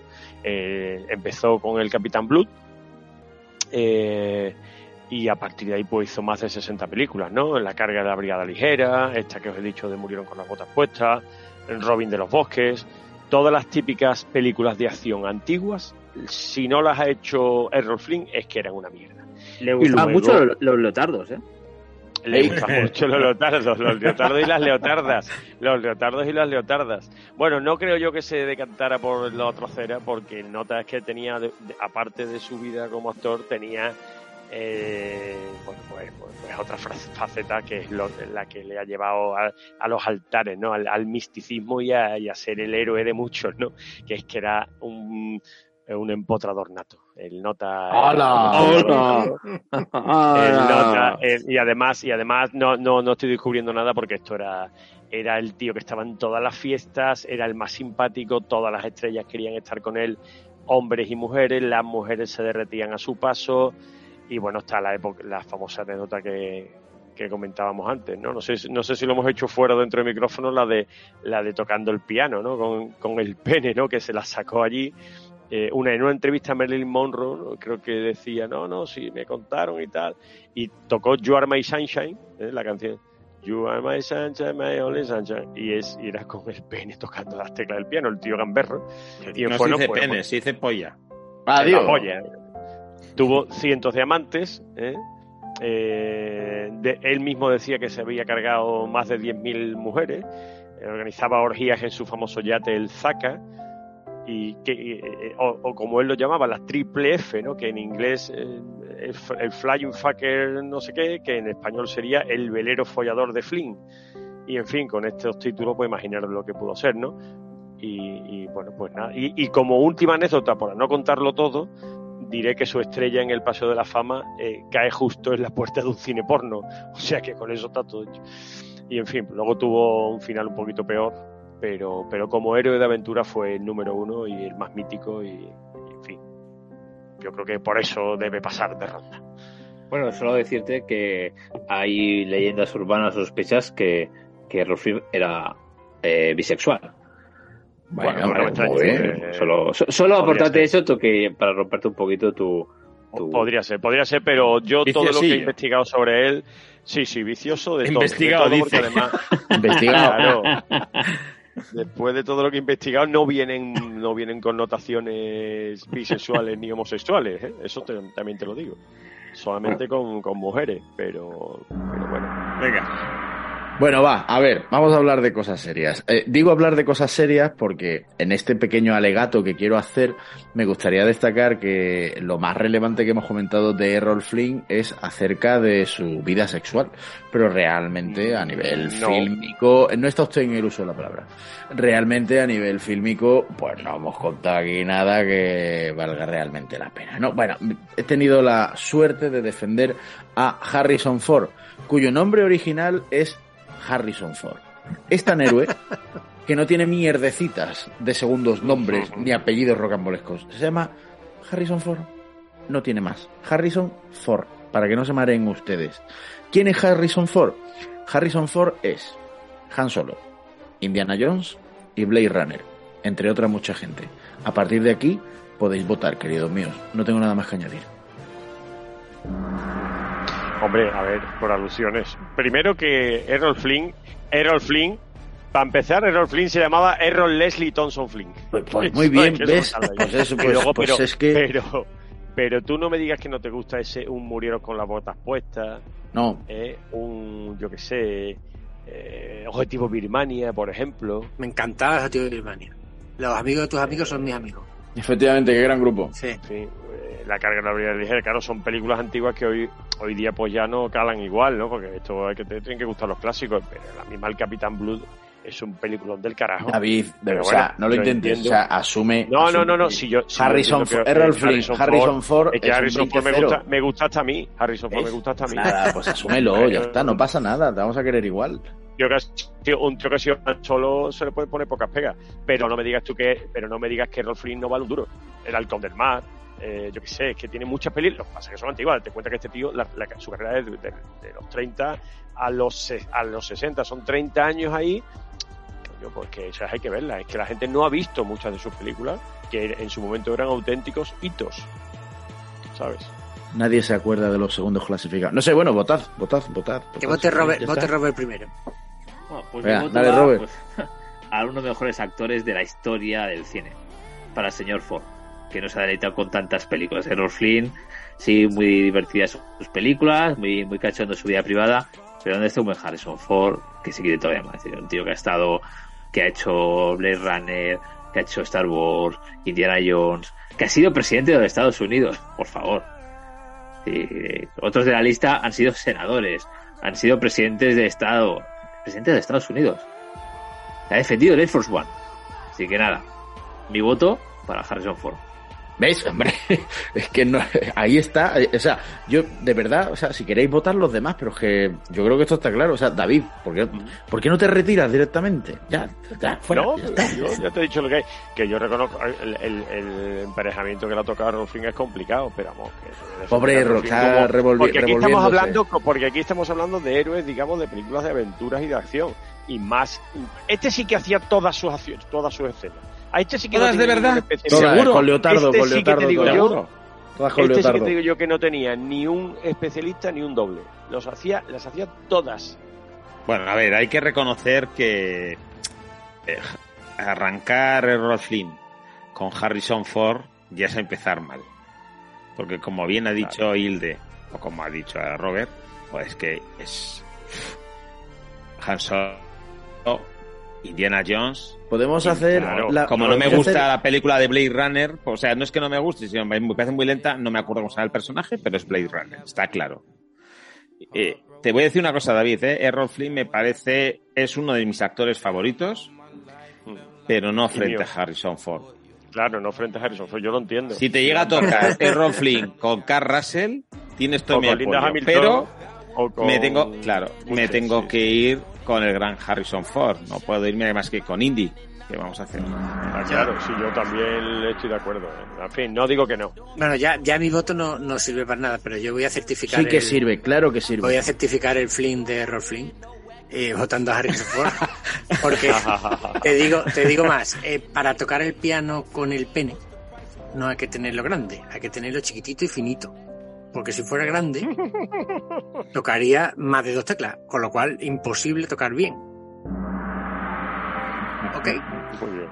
Muy bien. ¿Y eso lo dices basado en la experiencia de tuya, de alguien? Correcto. El piano, el piano no se Bueno, puede pues, tocar con. pues, pues, pues por- para dar para dar por finiquitado a Errol Flynn, para dar por finiquitado a Errol Flynn, os contaré que acabó muy mal, acabó eh, bueno, fue eh, adicto al opio, por ejemplo, a la cocaína, Ay, a la morfina. Eso no lo hemos a- contado por delante. a- ¿eh? Claro. Alcohólico, alcohólico, acabó muy mal, acabó, se tuvo que venir a Europa porque ya no lo contrataban en Estados Unidos, entró en bancarrota, eh, se ha terminado de arruinar con, eh, invirtiendo en, en producciones que no funcionaron, hizo una serie en televisión donde salía literalmente borracho porque no podían repetir las escenas de lo caro que era.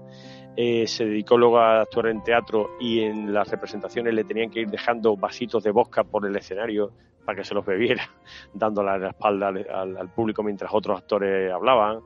O sea, un cromo.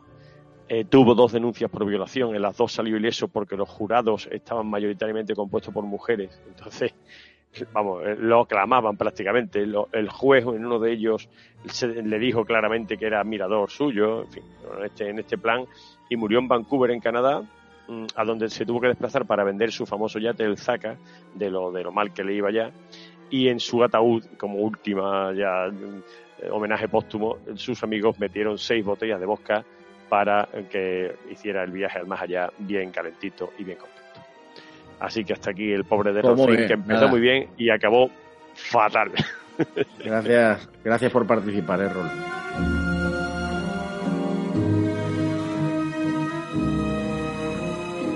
Síguenos en nuestras redes sociales. Estamos en Twitter y en Instagram en arroba frikispadres y también desde hace muy poquito tenemos grupo en Telegram. Descárgala, busca Los frikis son los padres y únete.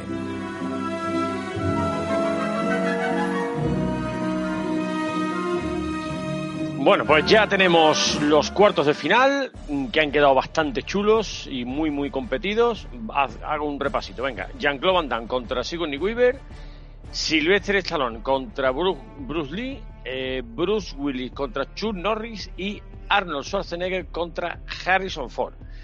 Así que nada, Robert. Potente, ¿eh? Potente.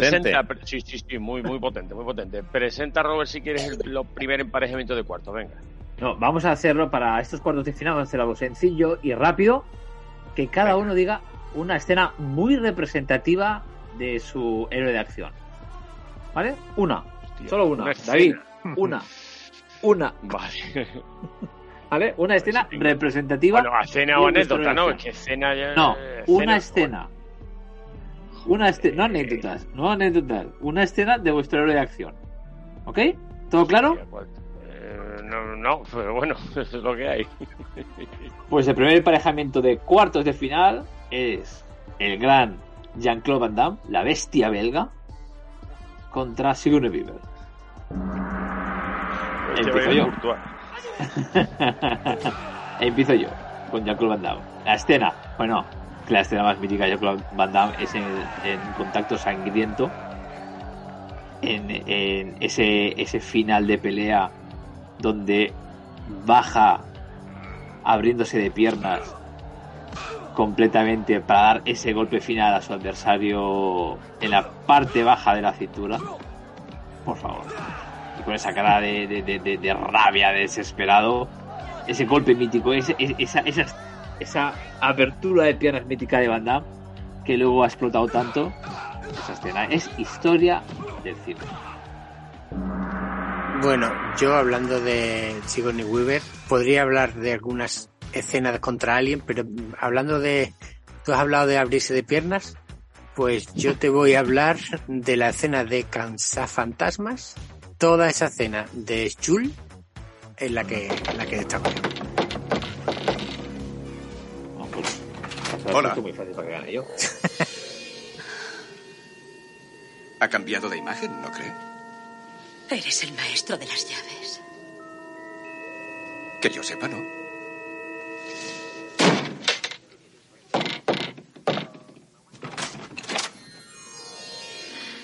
Eres el maestro de las llaves. Sí. De hecho, soy su amigo. Me dijo que me reuniera con él aquí. Aún no me ha dicho su nombre. Soy Sur, la guardiana de la puerta. Veo que las rosas han hecho su efecto. Poséeme ahora, subcriatura. Últimamente hablamos muy poco. Oh, oh, oh, oh, tranquila.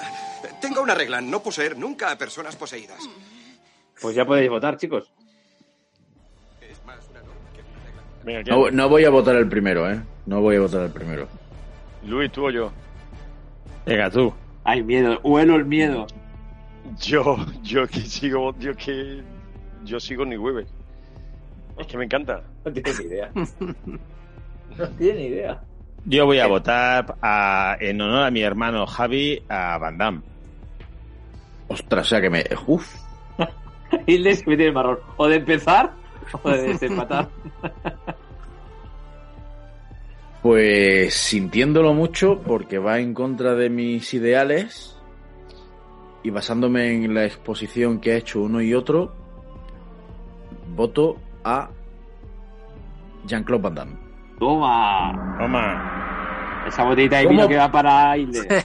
¿Cómo puedes elegir esa secuen esa escena de. Sigourney Weaver, tío? Hombre, que a mí me encanta la de la de la de cada fantasma, es brutal, el traje rojo y, y eso es que me encanta.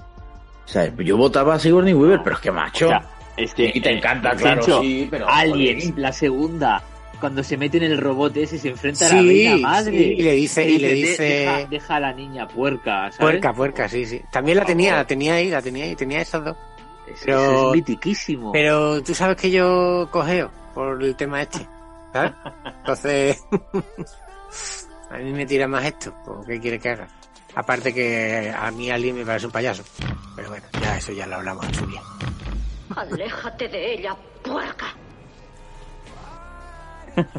No, igualmente, a ver, que si uno vive nos mola a todos, pero como heroína de acción, bueno, pues tiene Aliens y, y Claro. poco más. Pero Jean-Claude Van Damme sí que, como Sí. héroe de acción, ha tenido mayor recorrido. Sí, Guste más o guste menos.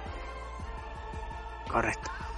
Bueno, pues venga, que esto va muy rodado ya. Vamos a la, a la segunda eliminatoria de estos cuartos de final. Vamos a Sylvester contra Bruce. ¿Quién da más? ¿Otra vez? ¿Otra vez contra Hilde? Otra vez, no, contra él no, ahora contra David. Ah, que es Bruce Lee, es Bruce Lee. Ah, yo que era Bruce Willis. Vale, vale, vale. razón, no he dicho el Vale. Vale, vale, vale. Entonces, mejor escena de Sylvester. Uf, es que aquí hay miles, pero yo cogería. Hombre, la más mítica suya creo yo que es el discursito que le da a su hijo en Rocky. ¿Un discurso en la mejor escena? No Sí. jodas. Mejor Madre escena de acción. Un Ah, de acción, no, de acción no. Claro, estamos hablando de de Hombre, es que, es que de escena de que le acción. da al hijo, además. Es que escena de acción, entonces es que está la, la pelea con, con Apolo. Ah, en Rocky. sí, quiero ver. Claro que Hombre. ¿Cuál, la primera o la segunda? la que gana. Ah, La segunda. La Porque segunda. la- claro, la que gana es la segunda, porque la primera acaba La, la primera empate. mil veces mejor. Acaba en empate, ¿no? La primera, cuando caen los dos al suelo, es mucho mejor que la segunda. Pero bueno, yo me callo. Y van peleándose por los pasillos y eso, ¿no? En la... Los dos en una silla de ruedas, ¿no? O eso, o eso es un, un de esto de... De Mandela, un efecto Mandela mío. Yo no sé, no me suena a mí eso, pero A mí tampoco. O creo que, el, que- creo que el comienzo de la tercera es así. tampoco soy un gran fan de. que van ellos peleándose después de la pelea por los pasillos, creo yo. Creo que sí. Bueno. Lo de la silla de ruedas no me acuerdo. bueno, pues, pues yo de, de, de Bruce Lee, dentro del millón de cosas que tiene para contar, vamos a, vamos a contar la escena, mm, la, la mítica escena de la película de Operación Dragón, cuando pelea con ciento millón de chinos ahí. Bueno, es que para esa escena se contrataron 400 extras, ¿vale? Y, ar- y además eran, eran extras que muchos eran de clanes rivales de Hong Kong, de las mafias hongkonesas, que todos más o menos eh, tenían como ideas de artes marciales. Y entonces pues la escena se los va cargando uno tras otro.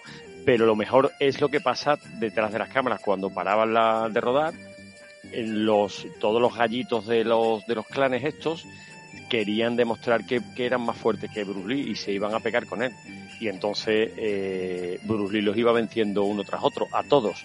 Les dejaba que hicieran su tal y que dieran el primer golpe y cuando eh, hacía así, pam, pam, pam, en tres manotazos se lo, se lo fulminaba.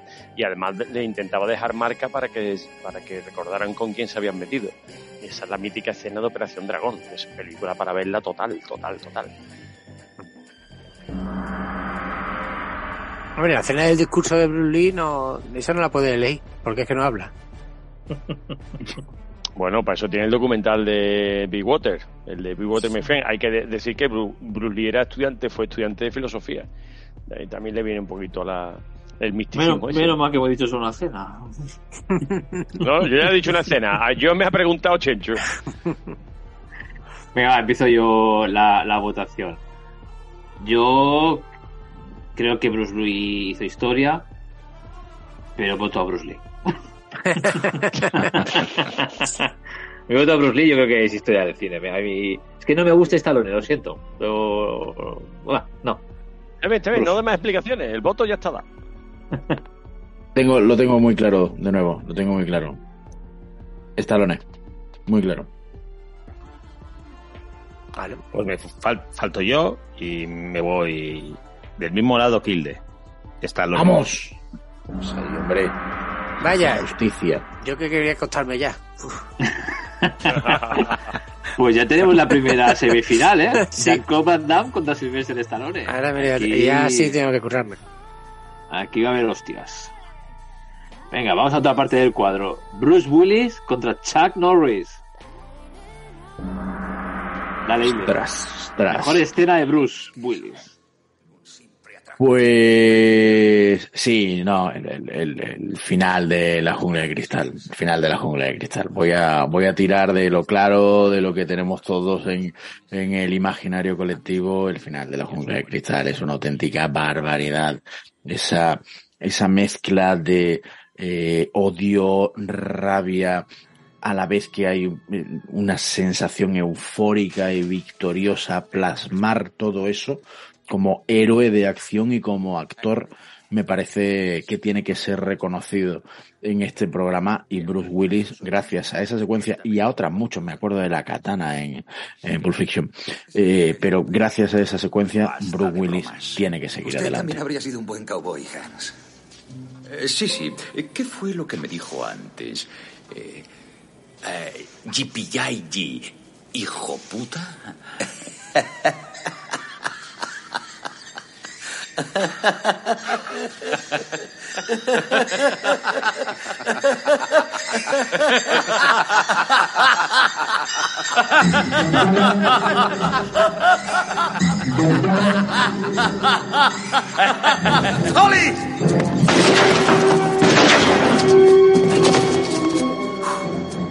Buena suerte, Hans. Bueno, si tú lo dices.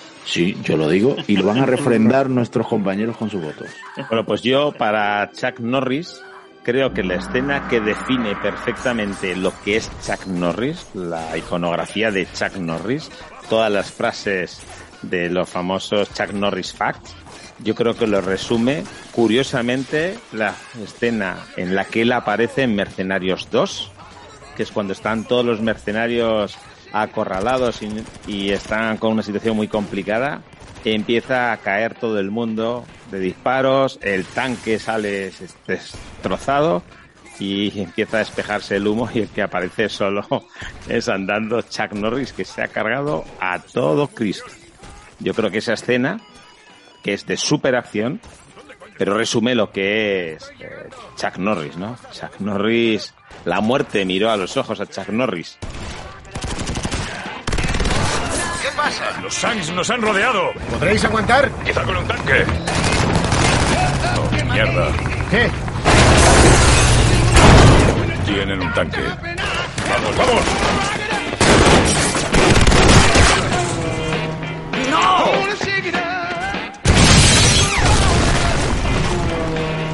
Ahora, vamos. En vuestras manos está, ¿eh? Pues, yo empiezo votando Bruce Willis. Bruce Willis, claramente. O sea, Norris no me, no me gusta, no me cae bien y Bruce Willis es Dios. Eh, Robert, vota tú que yo voy a votar el último. Es que Chuck Norris no es actor. Él hace de sí mismo en todas las películas.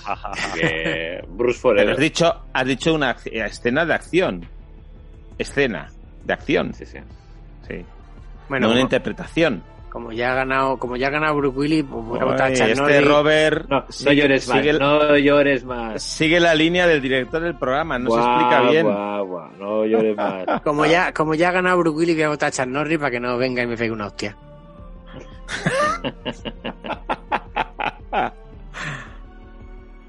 Bueno, bueno, bueno, ¿cómo se está ha sido- poniendo esto, eh? Este ha sido fácil.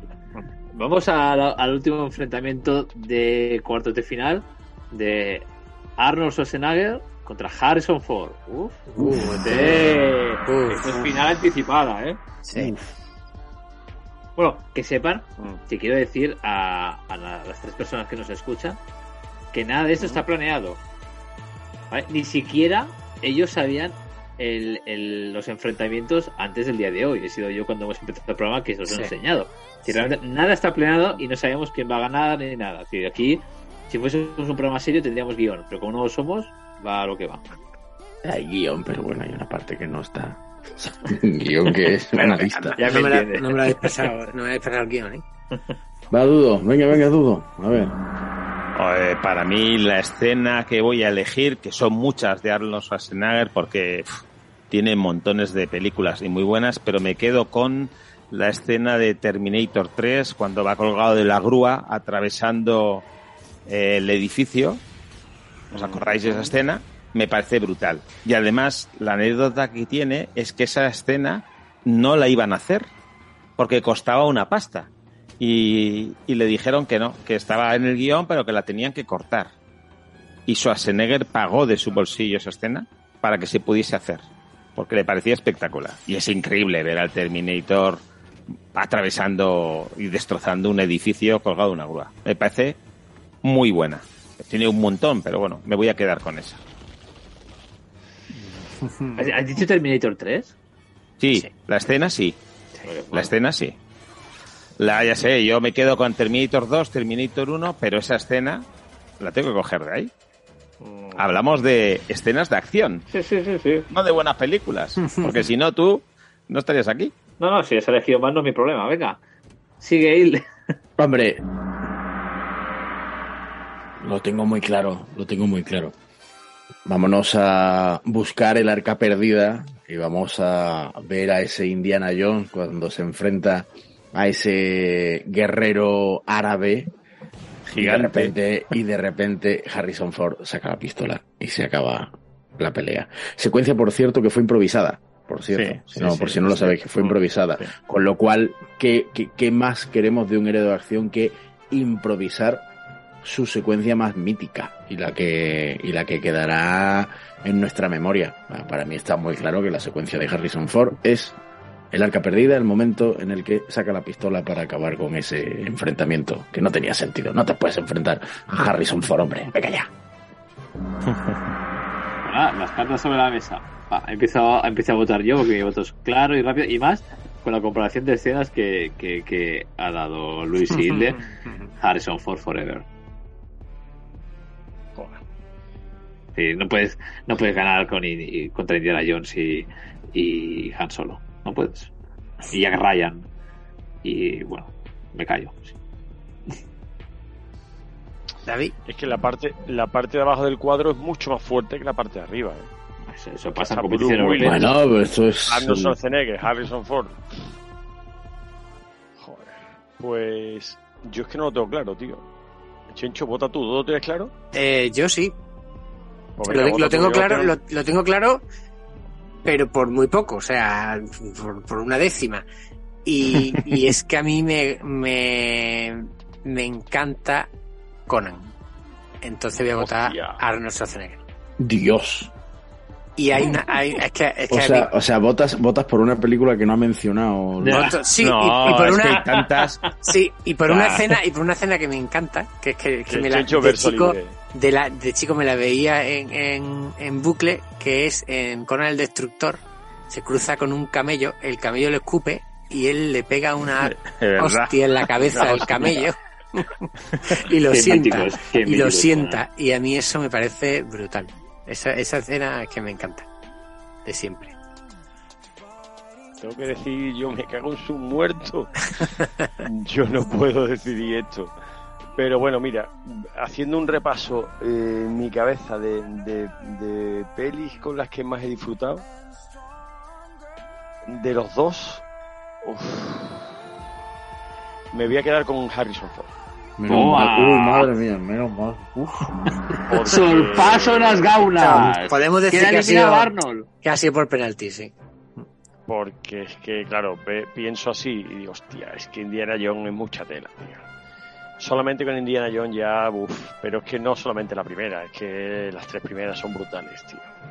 Pero Arnold tiene pelis que son la hostia, tío. O sea, es que Arnold, yo me lo he pasado bomba con Arnold. Pero es que hay que reconocer que Harrison Ford ha tocado muchos palos.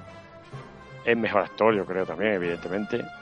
Ha hecho, como dice, como dice Robert, el presidente del gobierno, ha, ha sido Han Solo, tío, que eso también es mucha tela. En fin, que Harrison Ford. Bien Oye, votado. Pues vaya bonitas semifinales. nos- Pero vamos, la semifinal quedado, ¿eh? que queda, la semifinal que queda con Bruce Willis. Hombre, tenemos Jean-Claude Van Damme, Sylvester Stallone, Bruce Willis y Harrison Ford. Eh, esto es canela fina, ¿eh? Cuidado, mm, no sé si esto es saltarse las normas, pero claro, Brooke Willis y Harrison Ford los defiendo yo. Pues elige uno y el otro se lo cedemos a otra persona. Que no sea David. Vale. No, eh, otro, no, al otro. lo- eh, eh, ¿Tú, tú cuál tú- eliges, Hilde?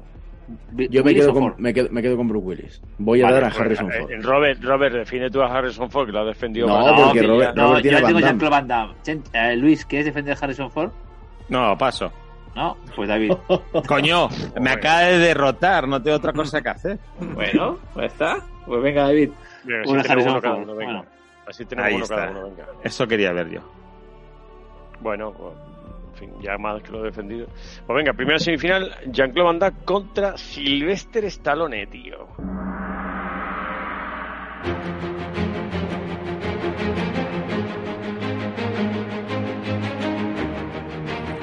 ¿Aún no te has suscrito al mejor podcast de la red? ¿A qué estás esperando? Suscríbete a ese y también al nuestro, que nos está quedando muy cuco. Ya sabes que estamos en Apple Podcast, Google Podcast, Amazon Podcast, Spotify y iBox. En todos lados, y es que es facilísimo encontrarnos. Búscanos y suscríbete, que es gratis.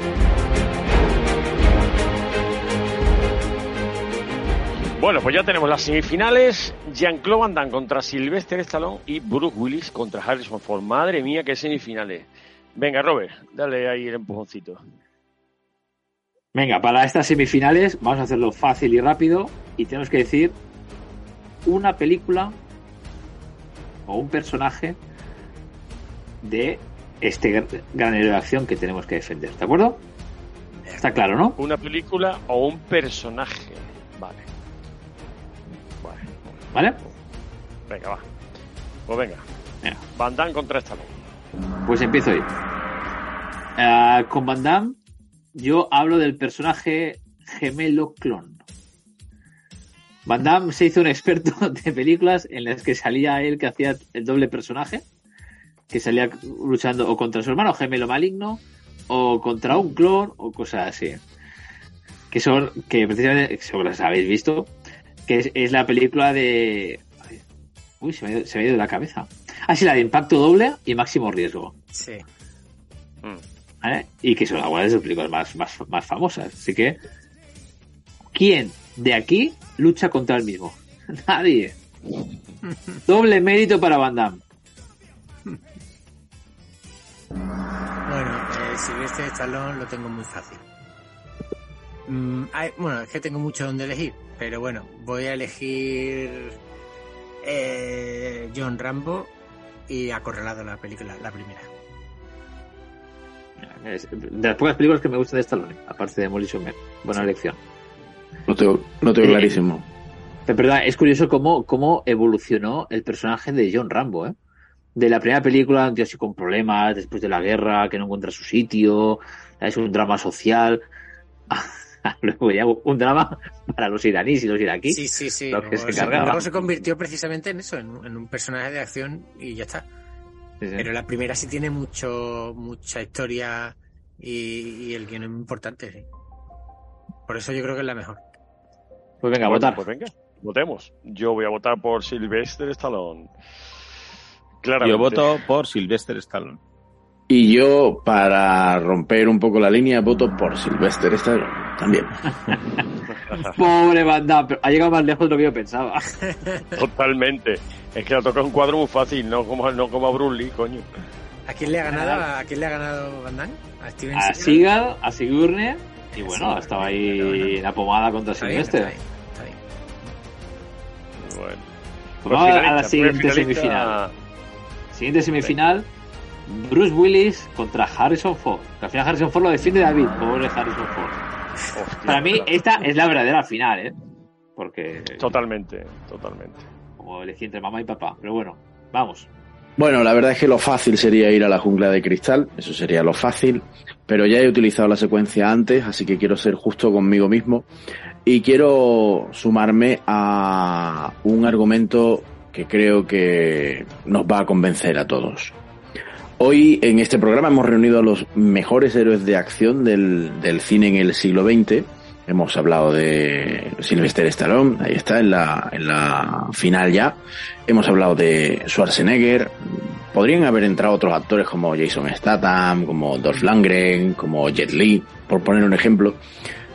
Y con ellos ha trabajado Bruce Willis. De hecho, ha estado a las órdenes de Sylvester Stallone. Es decir, Bruce Willis no solo ha salvado al mundo dos veces, ha salvado el Nakatomi, sino que también es amigo de los grandes héroes del mundo. Y compartió película con ellos en Los Mercenarios. Así que, aunque no sea la mejor película, que no lo es, creo que el valor del héroe acompañado de otros héroes para salvar a la sociedad es suficiente, debe ser suficiente para derrotar a Harrison Ford, que siempre ha ido por libre el tío. Ahí quedó eso. Bueno, por libre. Bueno, vamos a ver, chavalín. Eh, Harrison Ford. Un tío. Vamos a elegir una película que claramente para mí tiene que ser eh, eh, El Arca Perdida. Raiders of the Lost Ark. eh, que eh, en busca del Arca Perdida, que esto nos dejó a todos maravillados en el año 81. Y mm, que nos cambió totalmente la el concepto que tenía de- del héroe de acción. Esa escena, y vamos a decir la escena, por ejemplo, cuando él eh, cambia el ídolo de oro por la bolsa de arena y, y tiene que salir pitando de ese túnel con la bola gigante rodando y escaparse ahí con todas las trampas. Esa escena, quien no se haya puesto con los pelos de punta en esa escena, que no tiene sensibilidad ni es, ni es un hombre. O no tiene pelo. Pues no tiene pelo. Y aparte, bueno, un tío que, que lo dio todo en ese, en ese rodaje, por cierto, mm, eh, se jodió los- la pierna o, le, o tuvo varios percances y el tío siguió rodando como un campeón y solamente por esa peli ya se merece ganar y estar en la final por lo menos. Sigue rodando Aparte- como la bola, ¿no? Como la bola. Em, eh, tú mismo, a- a- si Hilde, Hilde, tú mismo has destacado antes una escena hasta, hasta para improvisar valía, sacando la pistolita. ¿Quieres una pistolita? Pues cómprate una. ¿eh? Sacando la pistolita delante del, del moraco aquel. En fin, Harrison Ford a la final. Venga, votaciones. ¿Quién empieza? Me quedo último. Vale, pues, pues empie- empie- empie- empiezo yo. No, empiezo yo. No tiene ningún problema. Te lo voy a seguir diciendo. Harrison Ford. Eh, Harrison, por mucho que me guste Bruce Bruce Willis, que me gusta, aunque su carrera, la verdad es que el pobre no ha sabido acabarla demasiado bien. Eh, Harrison Ford tiene personajes es que tan míticos y amo, amo Indiana Jones.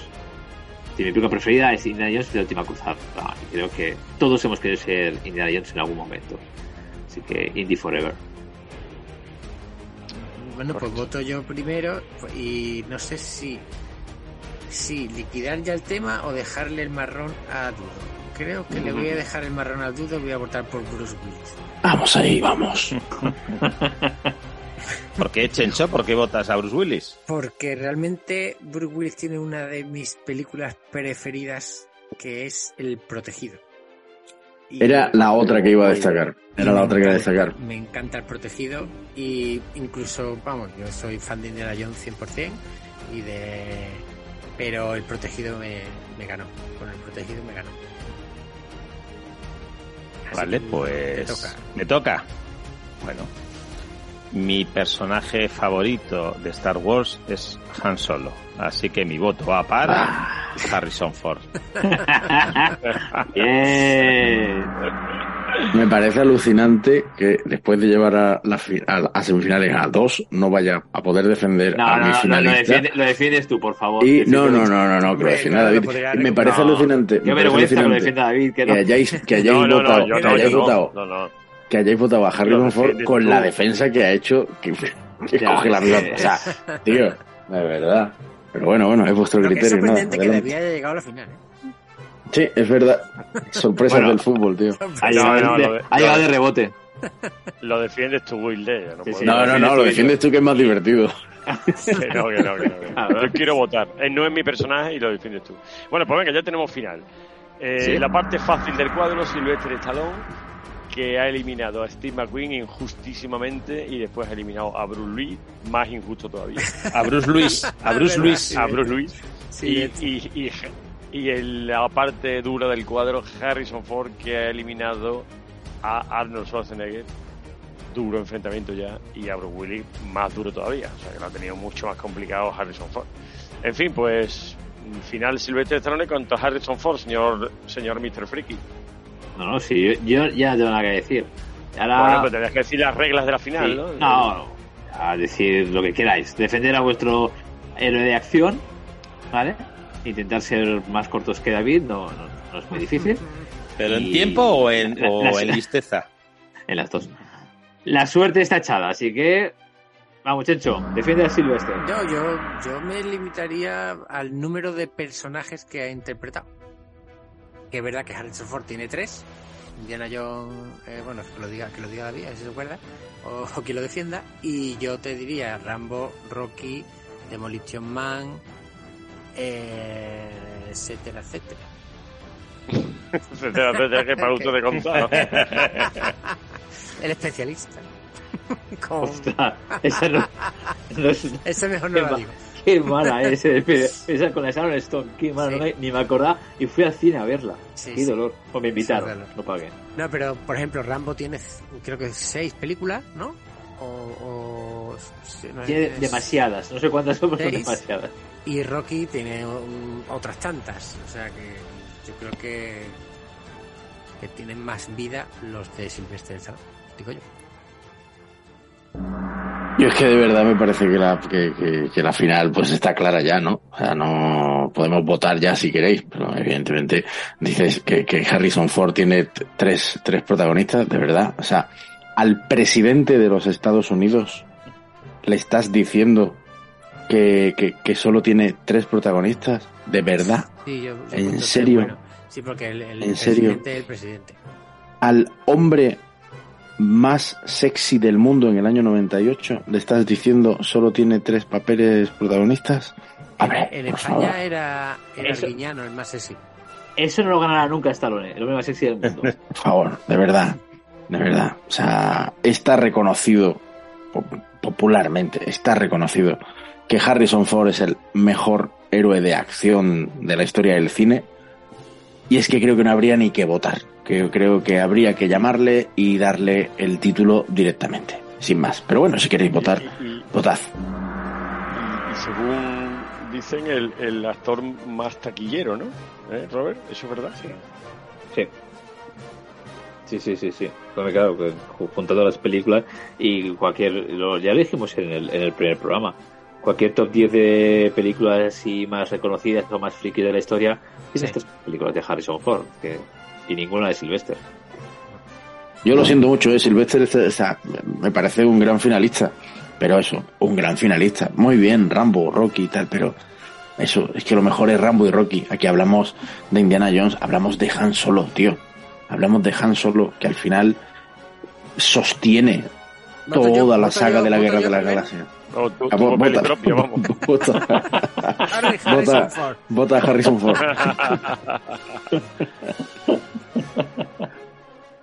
Bueno, ¿hay alguien que no vaya a votar a Harrison Ford? Bueno, podemos decir, ¿puedo tirar la toalla, Rocky?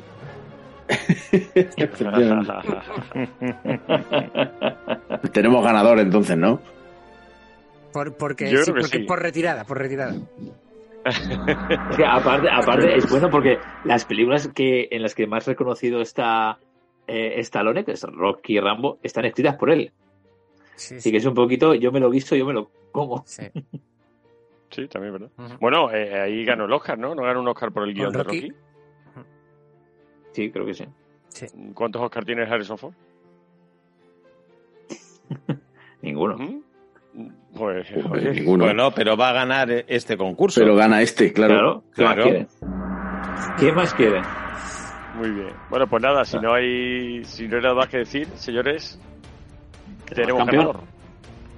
Tenemos ganador y además bien merecido, ¿no? Vamos, que bien merecido. Bien merecido. Hombre, Oye, que lo sí, que ¿no? podríamos hacer es un, un tercer y cuarto puesto entre Bruce Willis y Jean-Claude Van Damme. Madre mía. Porque Madre mía. el Bruce Willis. Lo feo de la Bruce galleta. Willis y Van Damme, no hay mucho color, ¿eh? Sí. Bruce Willis, Bruce Willis, directamente por aclamación. Ya está.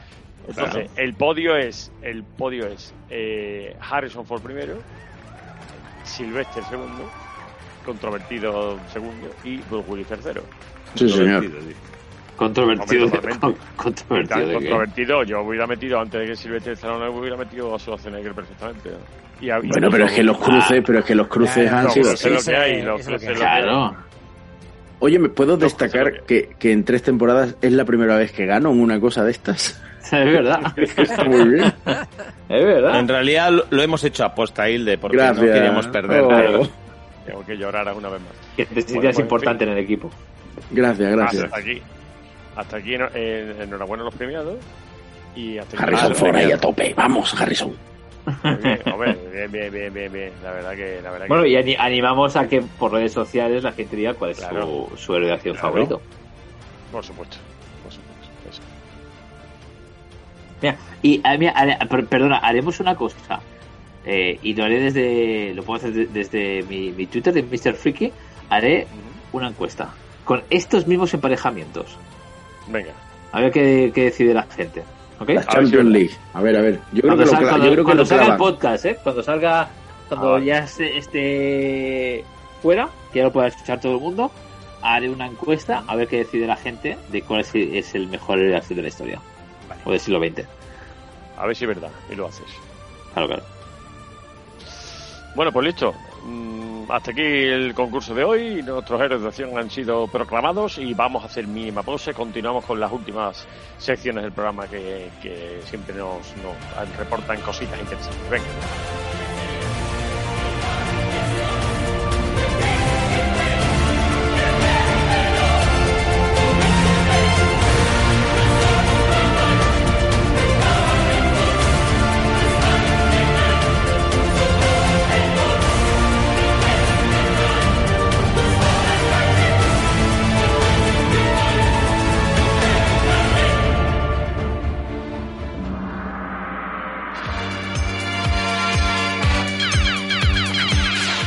Comienza el consultorio friki, el rincón donde tus dudas quedarán resueltas. ¿O no?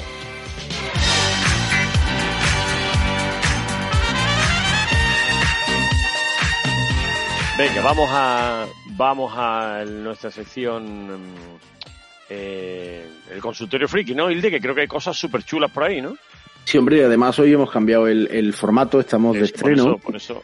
Y es que a los eh, oyentes que nos siguen en nuestro grupo de Telegram, eh, que solo tienes que entrar en Telegram y buscar los frikis son los padres y te metes, es gratis, no pagas cuota, no pagas nada y charlas con nosotros y con otro mogollón de gente maravillosa y sanísima, pues les hemos dicho, oye, vamos a hacer el consultorio friki, pero con vuestras voces. Por, entonces nos han mandado notas de audio. En lugar de leerlo en Twitter, nos han mandado notas de audio, ¿vale? Así que, eh, claro, ahora yo no me sé las preguntas. O sea, esto ya, eh, yo me sé los nombres de la gente, pero, pero vengo igual de virgen que vosotros, no las he escuchado. Así que le, voy a dar a la primera, que la tengo aquí, que la manda Gus, ¿vale? Y, y, ahora le, le respondemos. Muy buenas, soy Gaby y tengo una pregunta para el consultorio.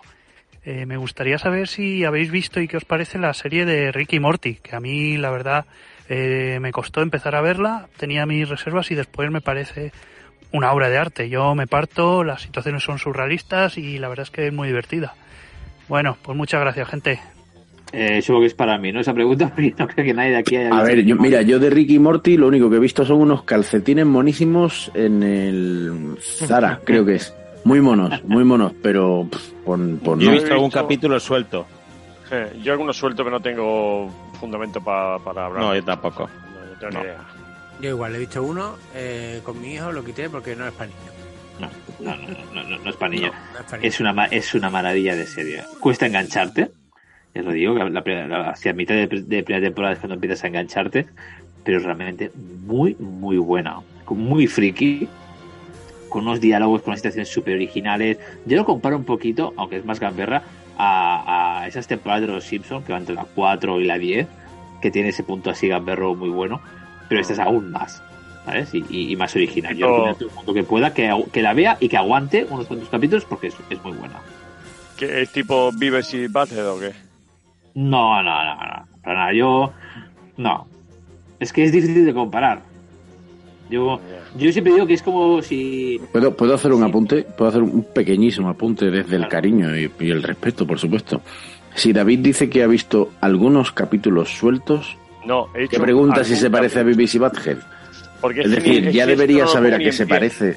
Puede Eso ser que no hayas visto ninguno y no lo no esté Es que no lo está reconociendo. Es que es que no, No, no, es no, no, mentira siempre. Esto es, lo, ti- esto es lo típico que no, pero es que son típicos capítulos que están puestos en la tele porque los niños a lo mejor se lo encuentran y lo tienes ahí, bueno, pues ves un momento, pero no tengo ni idea, no sé ni Nah, idea. no cuela, no cuela. Yo, por ejemplo, sí he visto, sí he visto manzana y cebolleta, que es Dios, eso es de puta madre.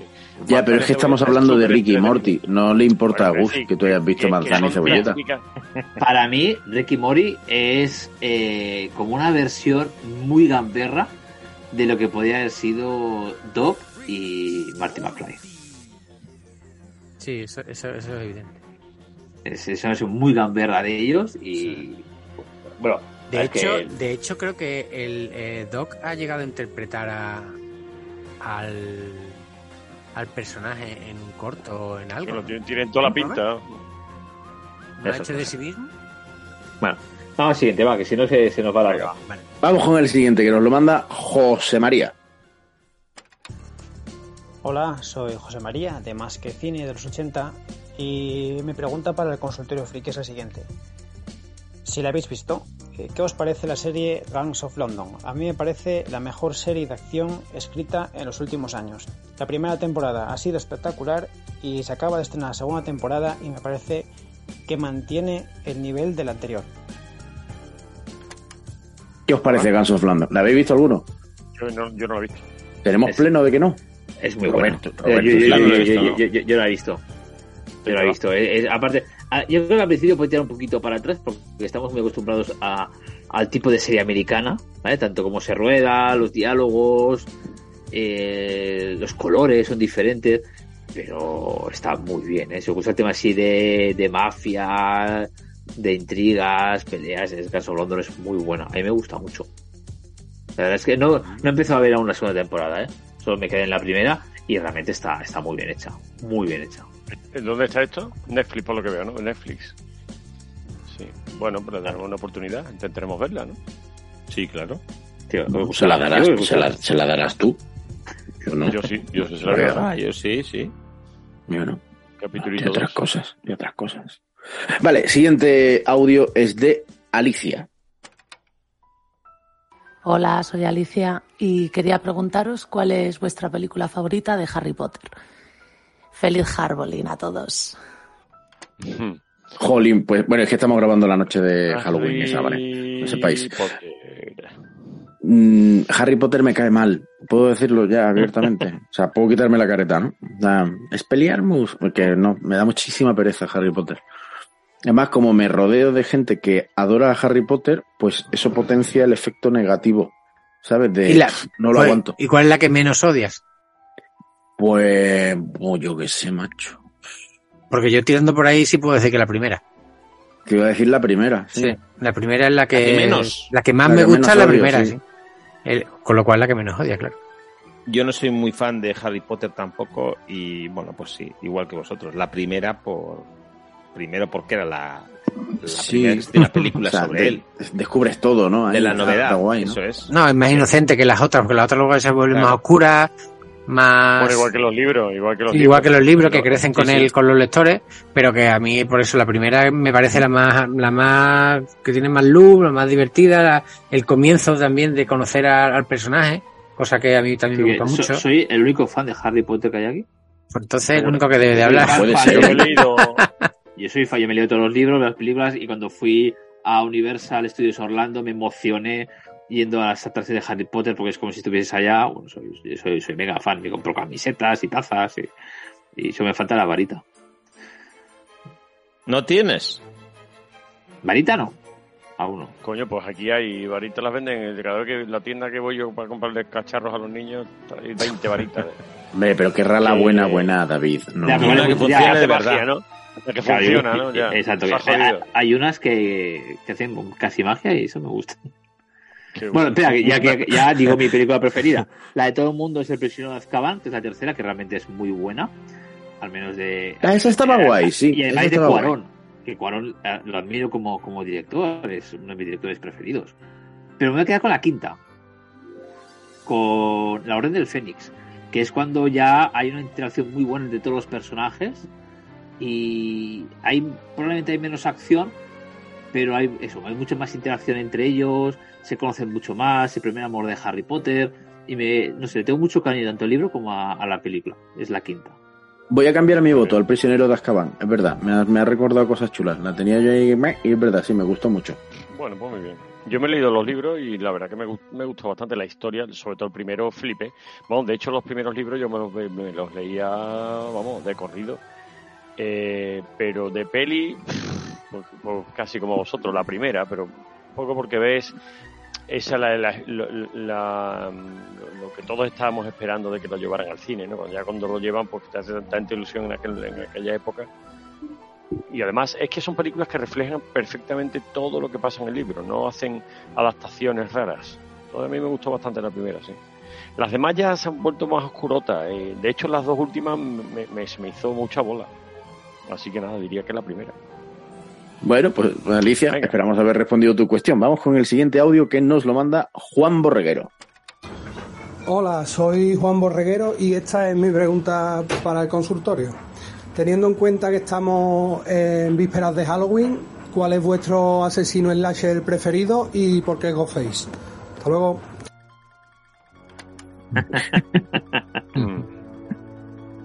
A ver, ¿cuál? Venga, va. Yo diría yo diría Freddy Krueger el- es el, el que más he disfrutado aunque luego la segunda, tercera, algunas son muy malas, pero para mí el personaje de Freddy Krueger es el que más me, me- me llama la atención. Así rápido. Freddy Krueger. Freddy Krueger es, mítico. Pues mira, yo por no salirme un poquito del tiesto, voy a decir el de Show. ¿Ah? El de Show. Eh, bueno. A mí- yo con Show disfruté muchísimo con esas pelis. Ya ver, verdad que sí. Se llama Jigsaw, ¿no? Sí, Jig- Jigsaw, sí. Pu- Puzzle, sí. Pues ese, ese. Me quedo con ese. A ver, yo diría, me gustaría decir Samara. ¿Sabes quién es Samara? No. La niña No, de, de Ring, de la llamada. Ah, sí. Ah, uh, Sí, qué sí, mal sí, rollo. Me encanta, qué mal rollo te da cuando sale del- del- de la tele. Y si no me quedaría con Jason de, de Viernes 13, pero Samara. Jason mola, Borges. Qué bueno. Jason, tío, qué bueno. A Norman Bates no lo aceptáis en esto, ¿no? Sí, Sí, sí. hombre, Sí, el podría- primer slasher, podría- claro que sí. Entonces Norman Bates. Que porque si no, porque si no le iba a dar la razón a Juan, a mí Ghostface me encanta, la verdad. Pero, jolín, creo que hay que ir a los orígenes y ahí Sí. pues muero con Norman, con Norman Norman Bates. mola mucho. Claro. Sí, te que al te final te gustan los clásicos. Sí, que al final te gustan los clásicos, Hilde. Sí, claro que me gustan los clásicos, pero es que veo más cosas aparte de clásicos, ¿sabes? Eh, O sea, a, a mí, a- a mí me gusta tanto, tanto, me gusta mucho psicosis, pues, que no le va a gustar. Y, y me acuerdo que un día iba pasando por Barcelona y había una tienda que ponía bates, en catalán batas, acaba, se escribe como eh, es B-A-T-E-S, ¿no? Bates. Y yo leí Bates. y pensé, hostia, cómo mola. Una, una cosa de Norman Bates. Y fui a la tienda y habían todo batas ahí de estar por casa. O, o de ir a trabajar. bueno, pues al final te- es la bata de la madre, la bata de la madre. Sí, pero no, no tenían tampoco. Un abrazo a todos los que no hayáis visto Psicosis. A, Chu- a Chucky, ¿A Chucky se le puede meter también en el slasher? ¿o no? También. Sí, ¿no? Hombre, te diré. Chucky Claro. es muy bueno y tiene saga, ¿eh? Oye, podríamos hacer un día un capítulo de slasher, tío. ¿No lo hemos hecho ya? No, No, bueno, así como tal, no. ¿Qué va? eh, No, no. slasher, slasher, no. Hemos hecho películas Halloween. de tal, pero, pero slasher no, y me mola muchísimo además. Bueno, elijo por yo el responder mío, a esto? a ver si vale. Eh, yo me quedaría con Aníbal Lecter. Ah, bueno, claro. bueno, claro. Aníbal. Sí, puf. Aníbal Caníbal. Claro, claro. Sí. Sí, sí, sí, sí. Muy Buena bueno también, tío. Muy bueno. ¿Chencho ha dicho? Yo el primero, Freddy. Ah, sí, Freddy, es verdad, Freddy. Freddy, Freddy, es verdad, es verdad, es verdad. Ya pasamos. Vale, sí. pues, pues voy con el siguiente audio que es de Pepitus. Muy buenas, soy Pepitus21. Esta es mi pregunta. ¿Cuál es vuestra película de terror más que vosotros consideréis que está más infravalorada? Infravalorada. O sea, que se le ha dado poco reconocimiento, digamos. Sí. Sin el digamos. Sí, sí. Ser. Va, yo lo tengo claro. Creo que la profecía está menos, menos reconocida de lo que debería. Sí, es lo que iba a decir yo. La profecía.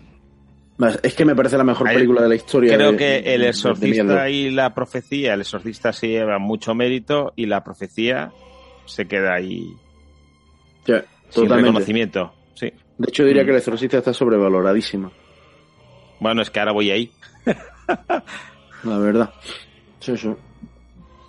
Yo no cuál Sí, yo coincido con Hilde. ¿eh? La profecía. Porque La te diría, profecía. pol- te, te- te diría Poltergeist, pero Poltergeist está más reconocida. No, pero hombre, creo que la pero Poltergeist está muy reconocida, yo creo. Pero, pero, sí, pero no es la típica, ¿sabes? O sea, la gente normalmente piensa peli de terror y se va a Pesadilla en M Street y esas cosas. Pero, o a Show ahora más recientemente, ¿no?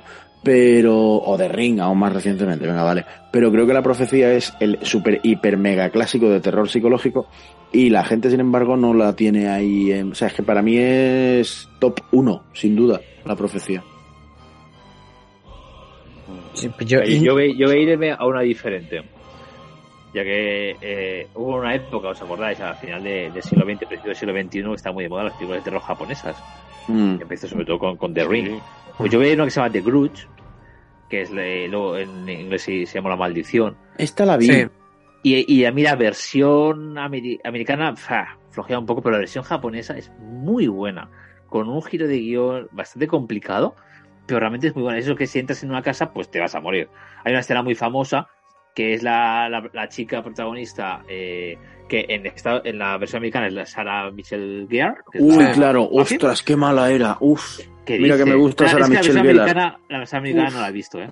He visto No, no, versión claro, japonesa es que yo solo, mucho. yo solo he visto la americana y era muy mala, tío. muy Esa es la de la ducha de la mano que le rasca la cabeza, Sí. ¿no? Que le pone champú. Sí. Vale. Bueno, pues yo, Michelle Gellar que está retirada de todo, ¿eh? yo la... Ah, eh, Bueno, eh, vuelve este- ahora, vuelve serie, ahora. ¿Sí? Vuelve ahora, sí. Está en serie ahora. Vuelve ahora.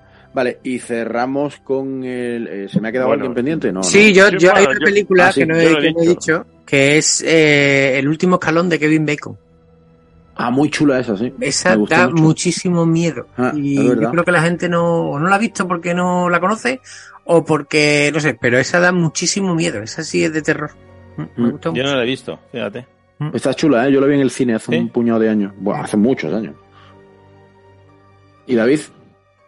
Mm, es que estoy ahí pensando, dándole vueltas a ver.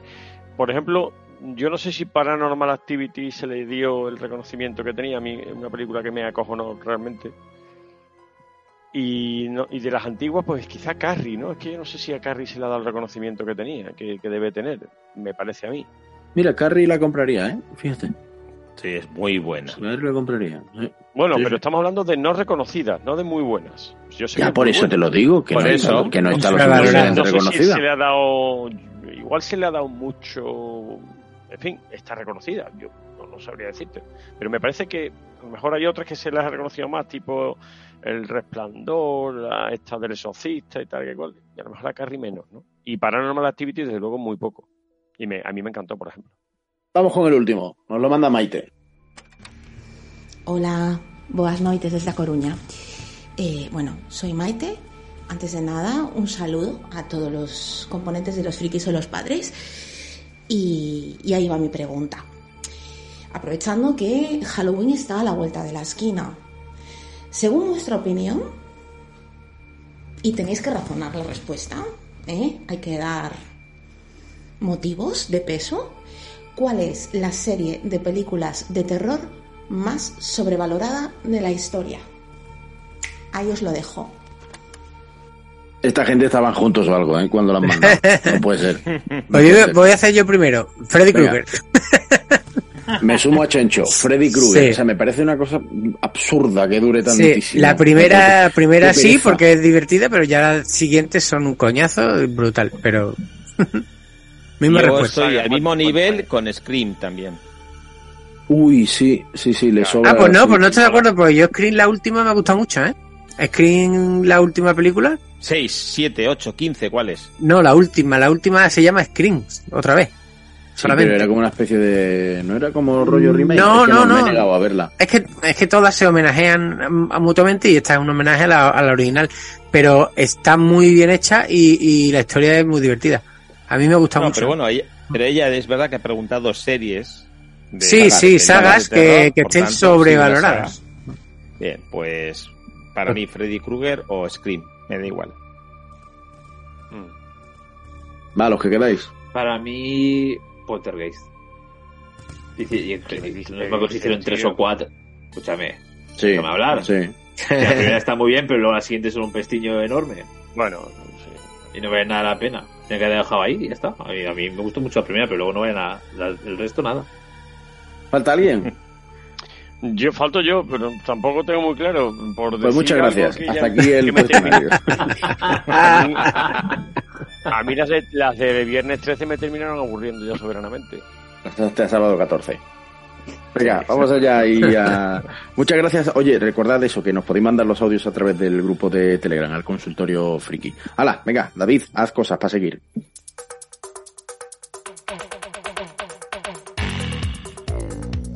Bueno, pues después de, de atender al consultorio friki, que además, Hilde, a mí me mola mucho más este tema, ¿eh? de los audios, así que... Hombre, hombre, claro, no es lo mismo escucharme a mí que escuchar a la Eh, gente. vamos, Es vamos mucho más interesante. Vamos a fomentar eh, con nuestros amigos en todo tipo de redes que, que nos mandéis audios para, para pedir vuestras preguntas y en fin, vuestras opiniones también si queréis incluso. Venga, pues vamos al que estamos viendo. Eh, ¿qué, qué recomendáis? Porque hay un montón de cosas nuevas también. Eh, venga, ¿quién se anima?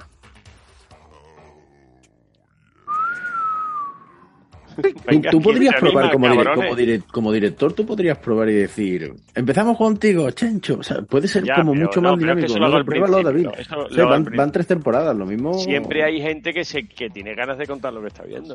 Bueno, Nadie hay gente ganas. que está esperando que tú dirijas. Pues no, pues, Hilde, como si empieza tú, fueras por favor.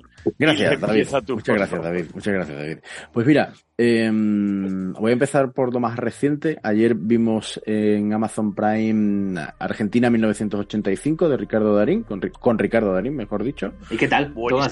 Y está muy Buenísimo. bien. A ver, si te van las pelis de juicios, historia y tal, está muy bien. Es cierto que el final se me hizo algo atropellado.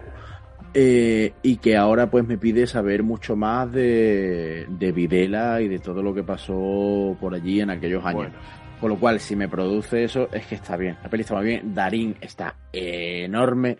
Y el, y el chico que está con él, el que le hace de asistente, de, perdón, de fiscal adjunto, que no sé su nombre y no lo he buscado porque os voy a engañar, pero, pero lo podéis buscar mientras yo voy diciendo todo esto, pues está genial, me ha, gustado mucho. En general la película está, está muy bien.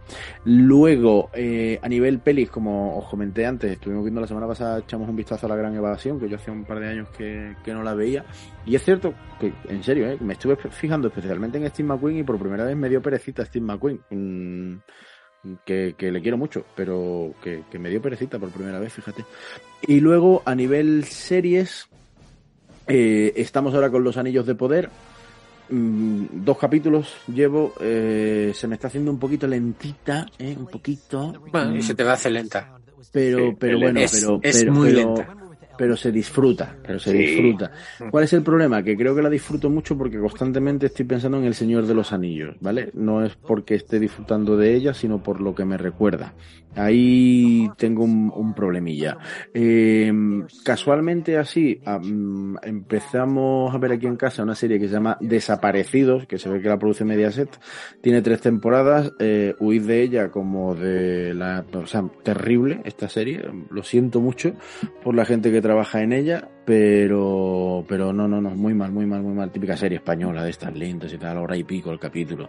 Insoportable. Una serie llamada Desaparecidos, pero en todos los capítulos se encuentran a todo el mundo, con lo cual tampoco tiene gracia. Y, y por último, he disfrutado mucho, mucho, mucho en HBO con From, eh, que creo que se va a poner muy de moda si no lo está ya.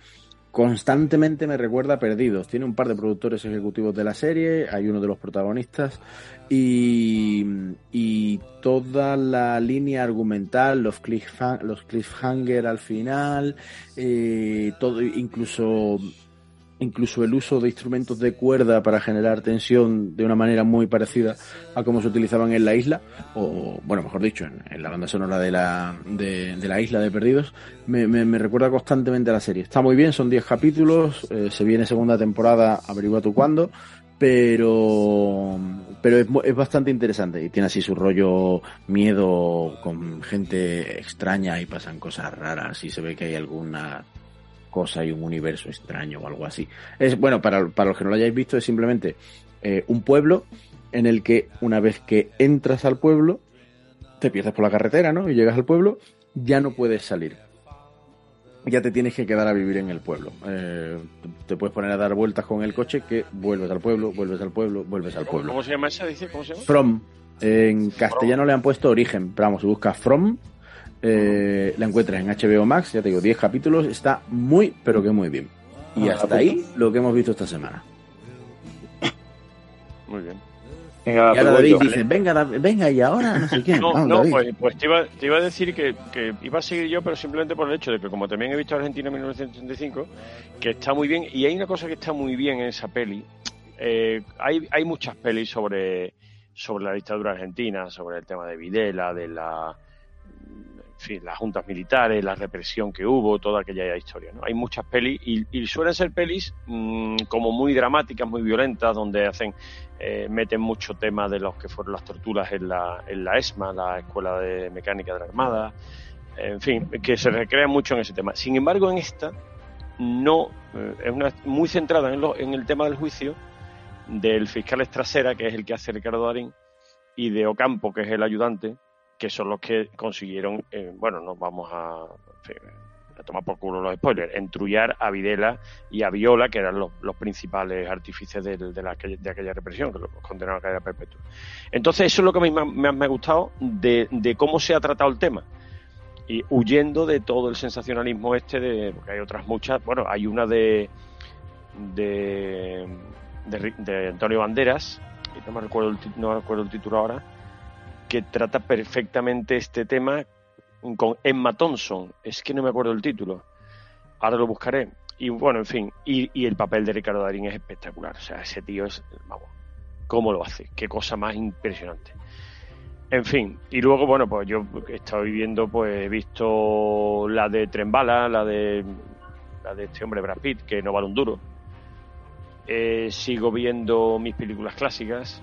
Eh, sigo recomendando, por ejemplo, The Good Fight, que es una serie también precisamente de abogados que están poniendo en Movistar, que es una auténtica pasada. Eh, y tampoco me voy a extender mucho más. Eh, he visto cositas sueltas, pero vamos, con esas tres me quedo. Y recomiendo, por ejemplo, mucho esta semana vamos a recomendar la de Argentina 1935, que se vea la película, que es muy buena, y que se investigue y se lea sobre ese tema, que, que es una parte de la historia que hay que saberse también. Siguiente, a ver, venga, Chencho, ¿qué estás viendo tú? Yo he empezado a ver Andor, eh, voy por el capítulo 2 y no sé si voy a ver el tercero, porque no me llama nada la atención, ni la historia, ni, ni el personaje, ni nada. Y eso que eh, Rock One, la película, me encantó, pero Andor no creo yo que hayan dado con la tecla. Bueno, a ver cómo acaba, porque voy, voy viendo. Y luego vengo hoy de ver en el cine eh, Black Adams. El, me cabrea muchísimo todo lo que se habla antes del estreno de una película, que si es una mierda, que si es una basura, que si le ponen un 44 en Rotten Tomatoes, que no sé qué, no sé cuánto. Yo he disfrutado como un niño chico de Black Adam, estoy deseando volver a verla, he disfrutado muchísimo, me ha encantado la película, mis hijos lo han, lo han flipado, se han puesto hasta de pie en el asiento en algún momento y yo mm, en, en la escena post créditos ya mm, ha sido el- el- la bomba. O sea, por favor, vayan a ver Black Adams, olvidarse de todo lo que ha dicho la gente y disfrútenla porque es el cine con mayúscula. Así lo digo, así de claro lo digo. Me encanta, Chencho siempre es así, de vehemente. Categórico, ¿no? ¿Y tus hijos Luis. qué han dicho? ¿Qué han dicho tus hijos? Mis hijos lo han flipado y, y es que durante la película me, me- me miraban, me llamaban, me tiraban así y decían, papá, me encanta la película, me encanta la película. O sea, es que lo han flipado y yo he ido como un niño chico más. O sea, yo estaba, mm, cada vez que pasaba algo en la película, los miraba a ellos, nos mirábamos, sonreíamos, hemos disfrutado muchísimo y me encanta, me ha encantado Black Adam. Bueno, pues yo, hablar. Yo voy más avanzado que Chencho con Andor. A mí sí me está gustando. Acabo de, te acabamos de terminar de ver el capítulo 7 y a mí me gusta. Es verdad que empieza un poco más lenta, pero y, y- y es lenta en muchos aspectos, pero está a mí me, me está gustando mucho. Yo creo que te va a gustar, Chencho. Sí, sí, eh, Eh, capítulo 3, a ver qué me dice. Eh, he empezado a ver después del, huracán- del huracán, que habla sobre el huracán Katrina, que está en, en Apple TV. Y me está gustando también, es de esas series cortitas. Y me he acabado la segunda temporada también en Apple Televisión de Teherán, que me gustó bastante la primera temporada y esta segunda me ha gustado mucho más. Y no he tenido tiempo a ver mucho cosas distintas a estas. Pues yo voy a hablar de una actriz. Voy a variar un poco el, el sistema. De esta actriz voy a hablar de serie y de una película que ha hecho. Es de Caitlin Dever. Seguro que el nombre no, no suena de nada. Y la, la serie es de Dopsic, que supongo que en España estará en el canal Star de Disney Plus. Correcto. Es esta, es esta serie de Michael Keaton sobre la gran crisis de los op- opioides. opioid- ¿Cómo se dice? Opoides, Opiáceos. opioides. Opiáceos. Perdona, es que sale en inglés opiáceos. Gracias. Que hay en Estados Unidos, pero que fue mucho más grave a final del siglo XX, principio del siglo XXI. Y está todo basado pues en, en casos reales que hubieron en, bueno, de, de gente enganchadísima, pero muy, muy, muy, muy engancha, enganchada a, a estas drogas que en teoría te calman el dolor, pero que te producen una necesidad que es como si fuese la cocaína. La serie es una maravilla, ocho capítulos, autoconclusiva, así que es miniserie, no, no va a continuar. Michael Keaton está espectacular, pero es que la niña esta, la Kelly Dever, es una pasada. Así, ¿Cómo lo hace? Y es una, es, es una actriz que nos tenía acostumbrados a películas cómicas y en este caso es que lo hace muy muy bien. Yo recomiendo, ¿eh? Eh, No es excesivamente dura, ¿vale? Es decir, eh, dura en el sentido de, de que no, las imágenes son duras, pero sí lo que el, el trasfondo de lo que explica. Y a mí me ha encantado, me, me- me ha enganchado desde el primer capítulo.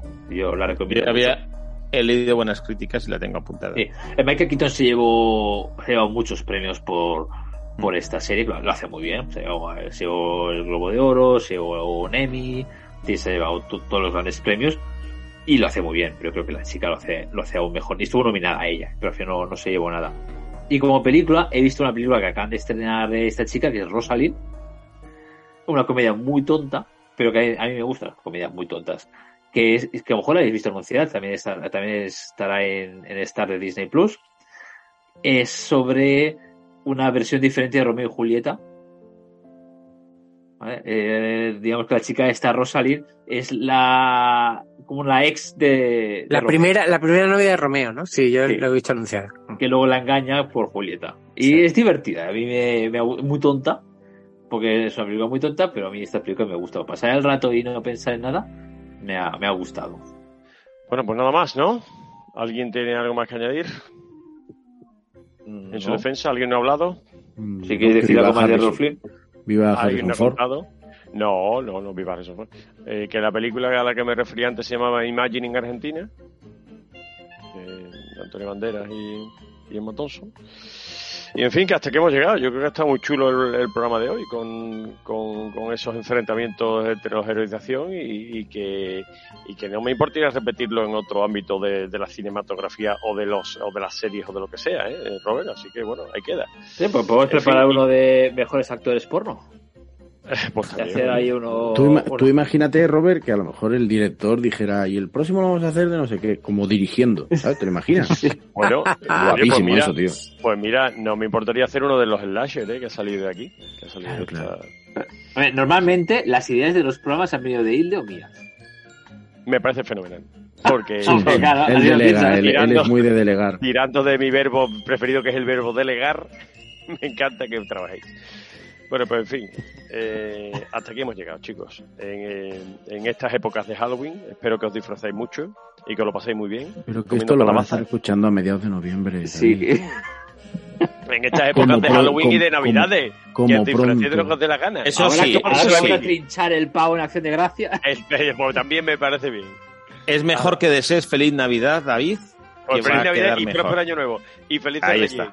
Que os hayan traído muchas cosas. Hanukkah. Cuando, esto, deja Hanukkah cuando, también, esto hombre. salga, cuando esto salga estás en Qatar ya, ¿no? A ver si el cabrón. No, no, habré vuelto seguramente con el ritmito que lleva Chencho.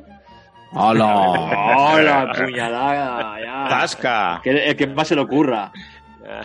Desde luego. Bueno, llévate A- el micro sí para Qatar, hombre. A él sí que habría que dedicarle un programa, en fin. Bueno, tío, pues nada. Que gracias por escucharnos los que sigues ahí todavía y, y hasta el próximo programa. Y enhorabuena Adiós. Harrison Ford. Harrison Ford. Enhorabuena, Harrison Qué Ford. grande. Felicidades, Harry. Grande Harrison. ¿Cómo te llamo? grande, Han Solo. grande. Que nos estará Venga. escuchando. No estarás Sí, solo nunca más. sobre todo a esta Un hora. saludo. Está, está cambiando los relojes de Sí. casa. Así que esto sale en noviembre y la gente ya cambió el reloj. Que es que absurdo todo. Y a, y a calistas flojas. Hay gente que ahora hay gente que ahora ya tiene el, la hora del reloj del coche bien. No sé si, os- si habéis caído. Adiós. Eh, lo que es gracioso es ver, es ver el WhatsApp con las horas para atrás, las horas para atrás. Yo me voy a dormir. Adiós.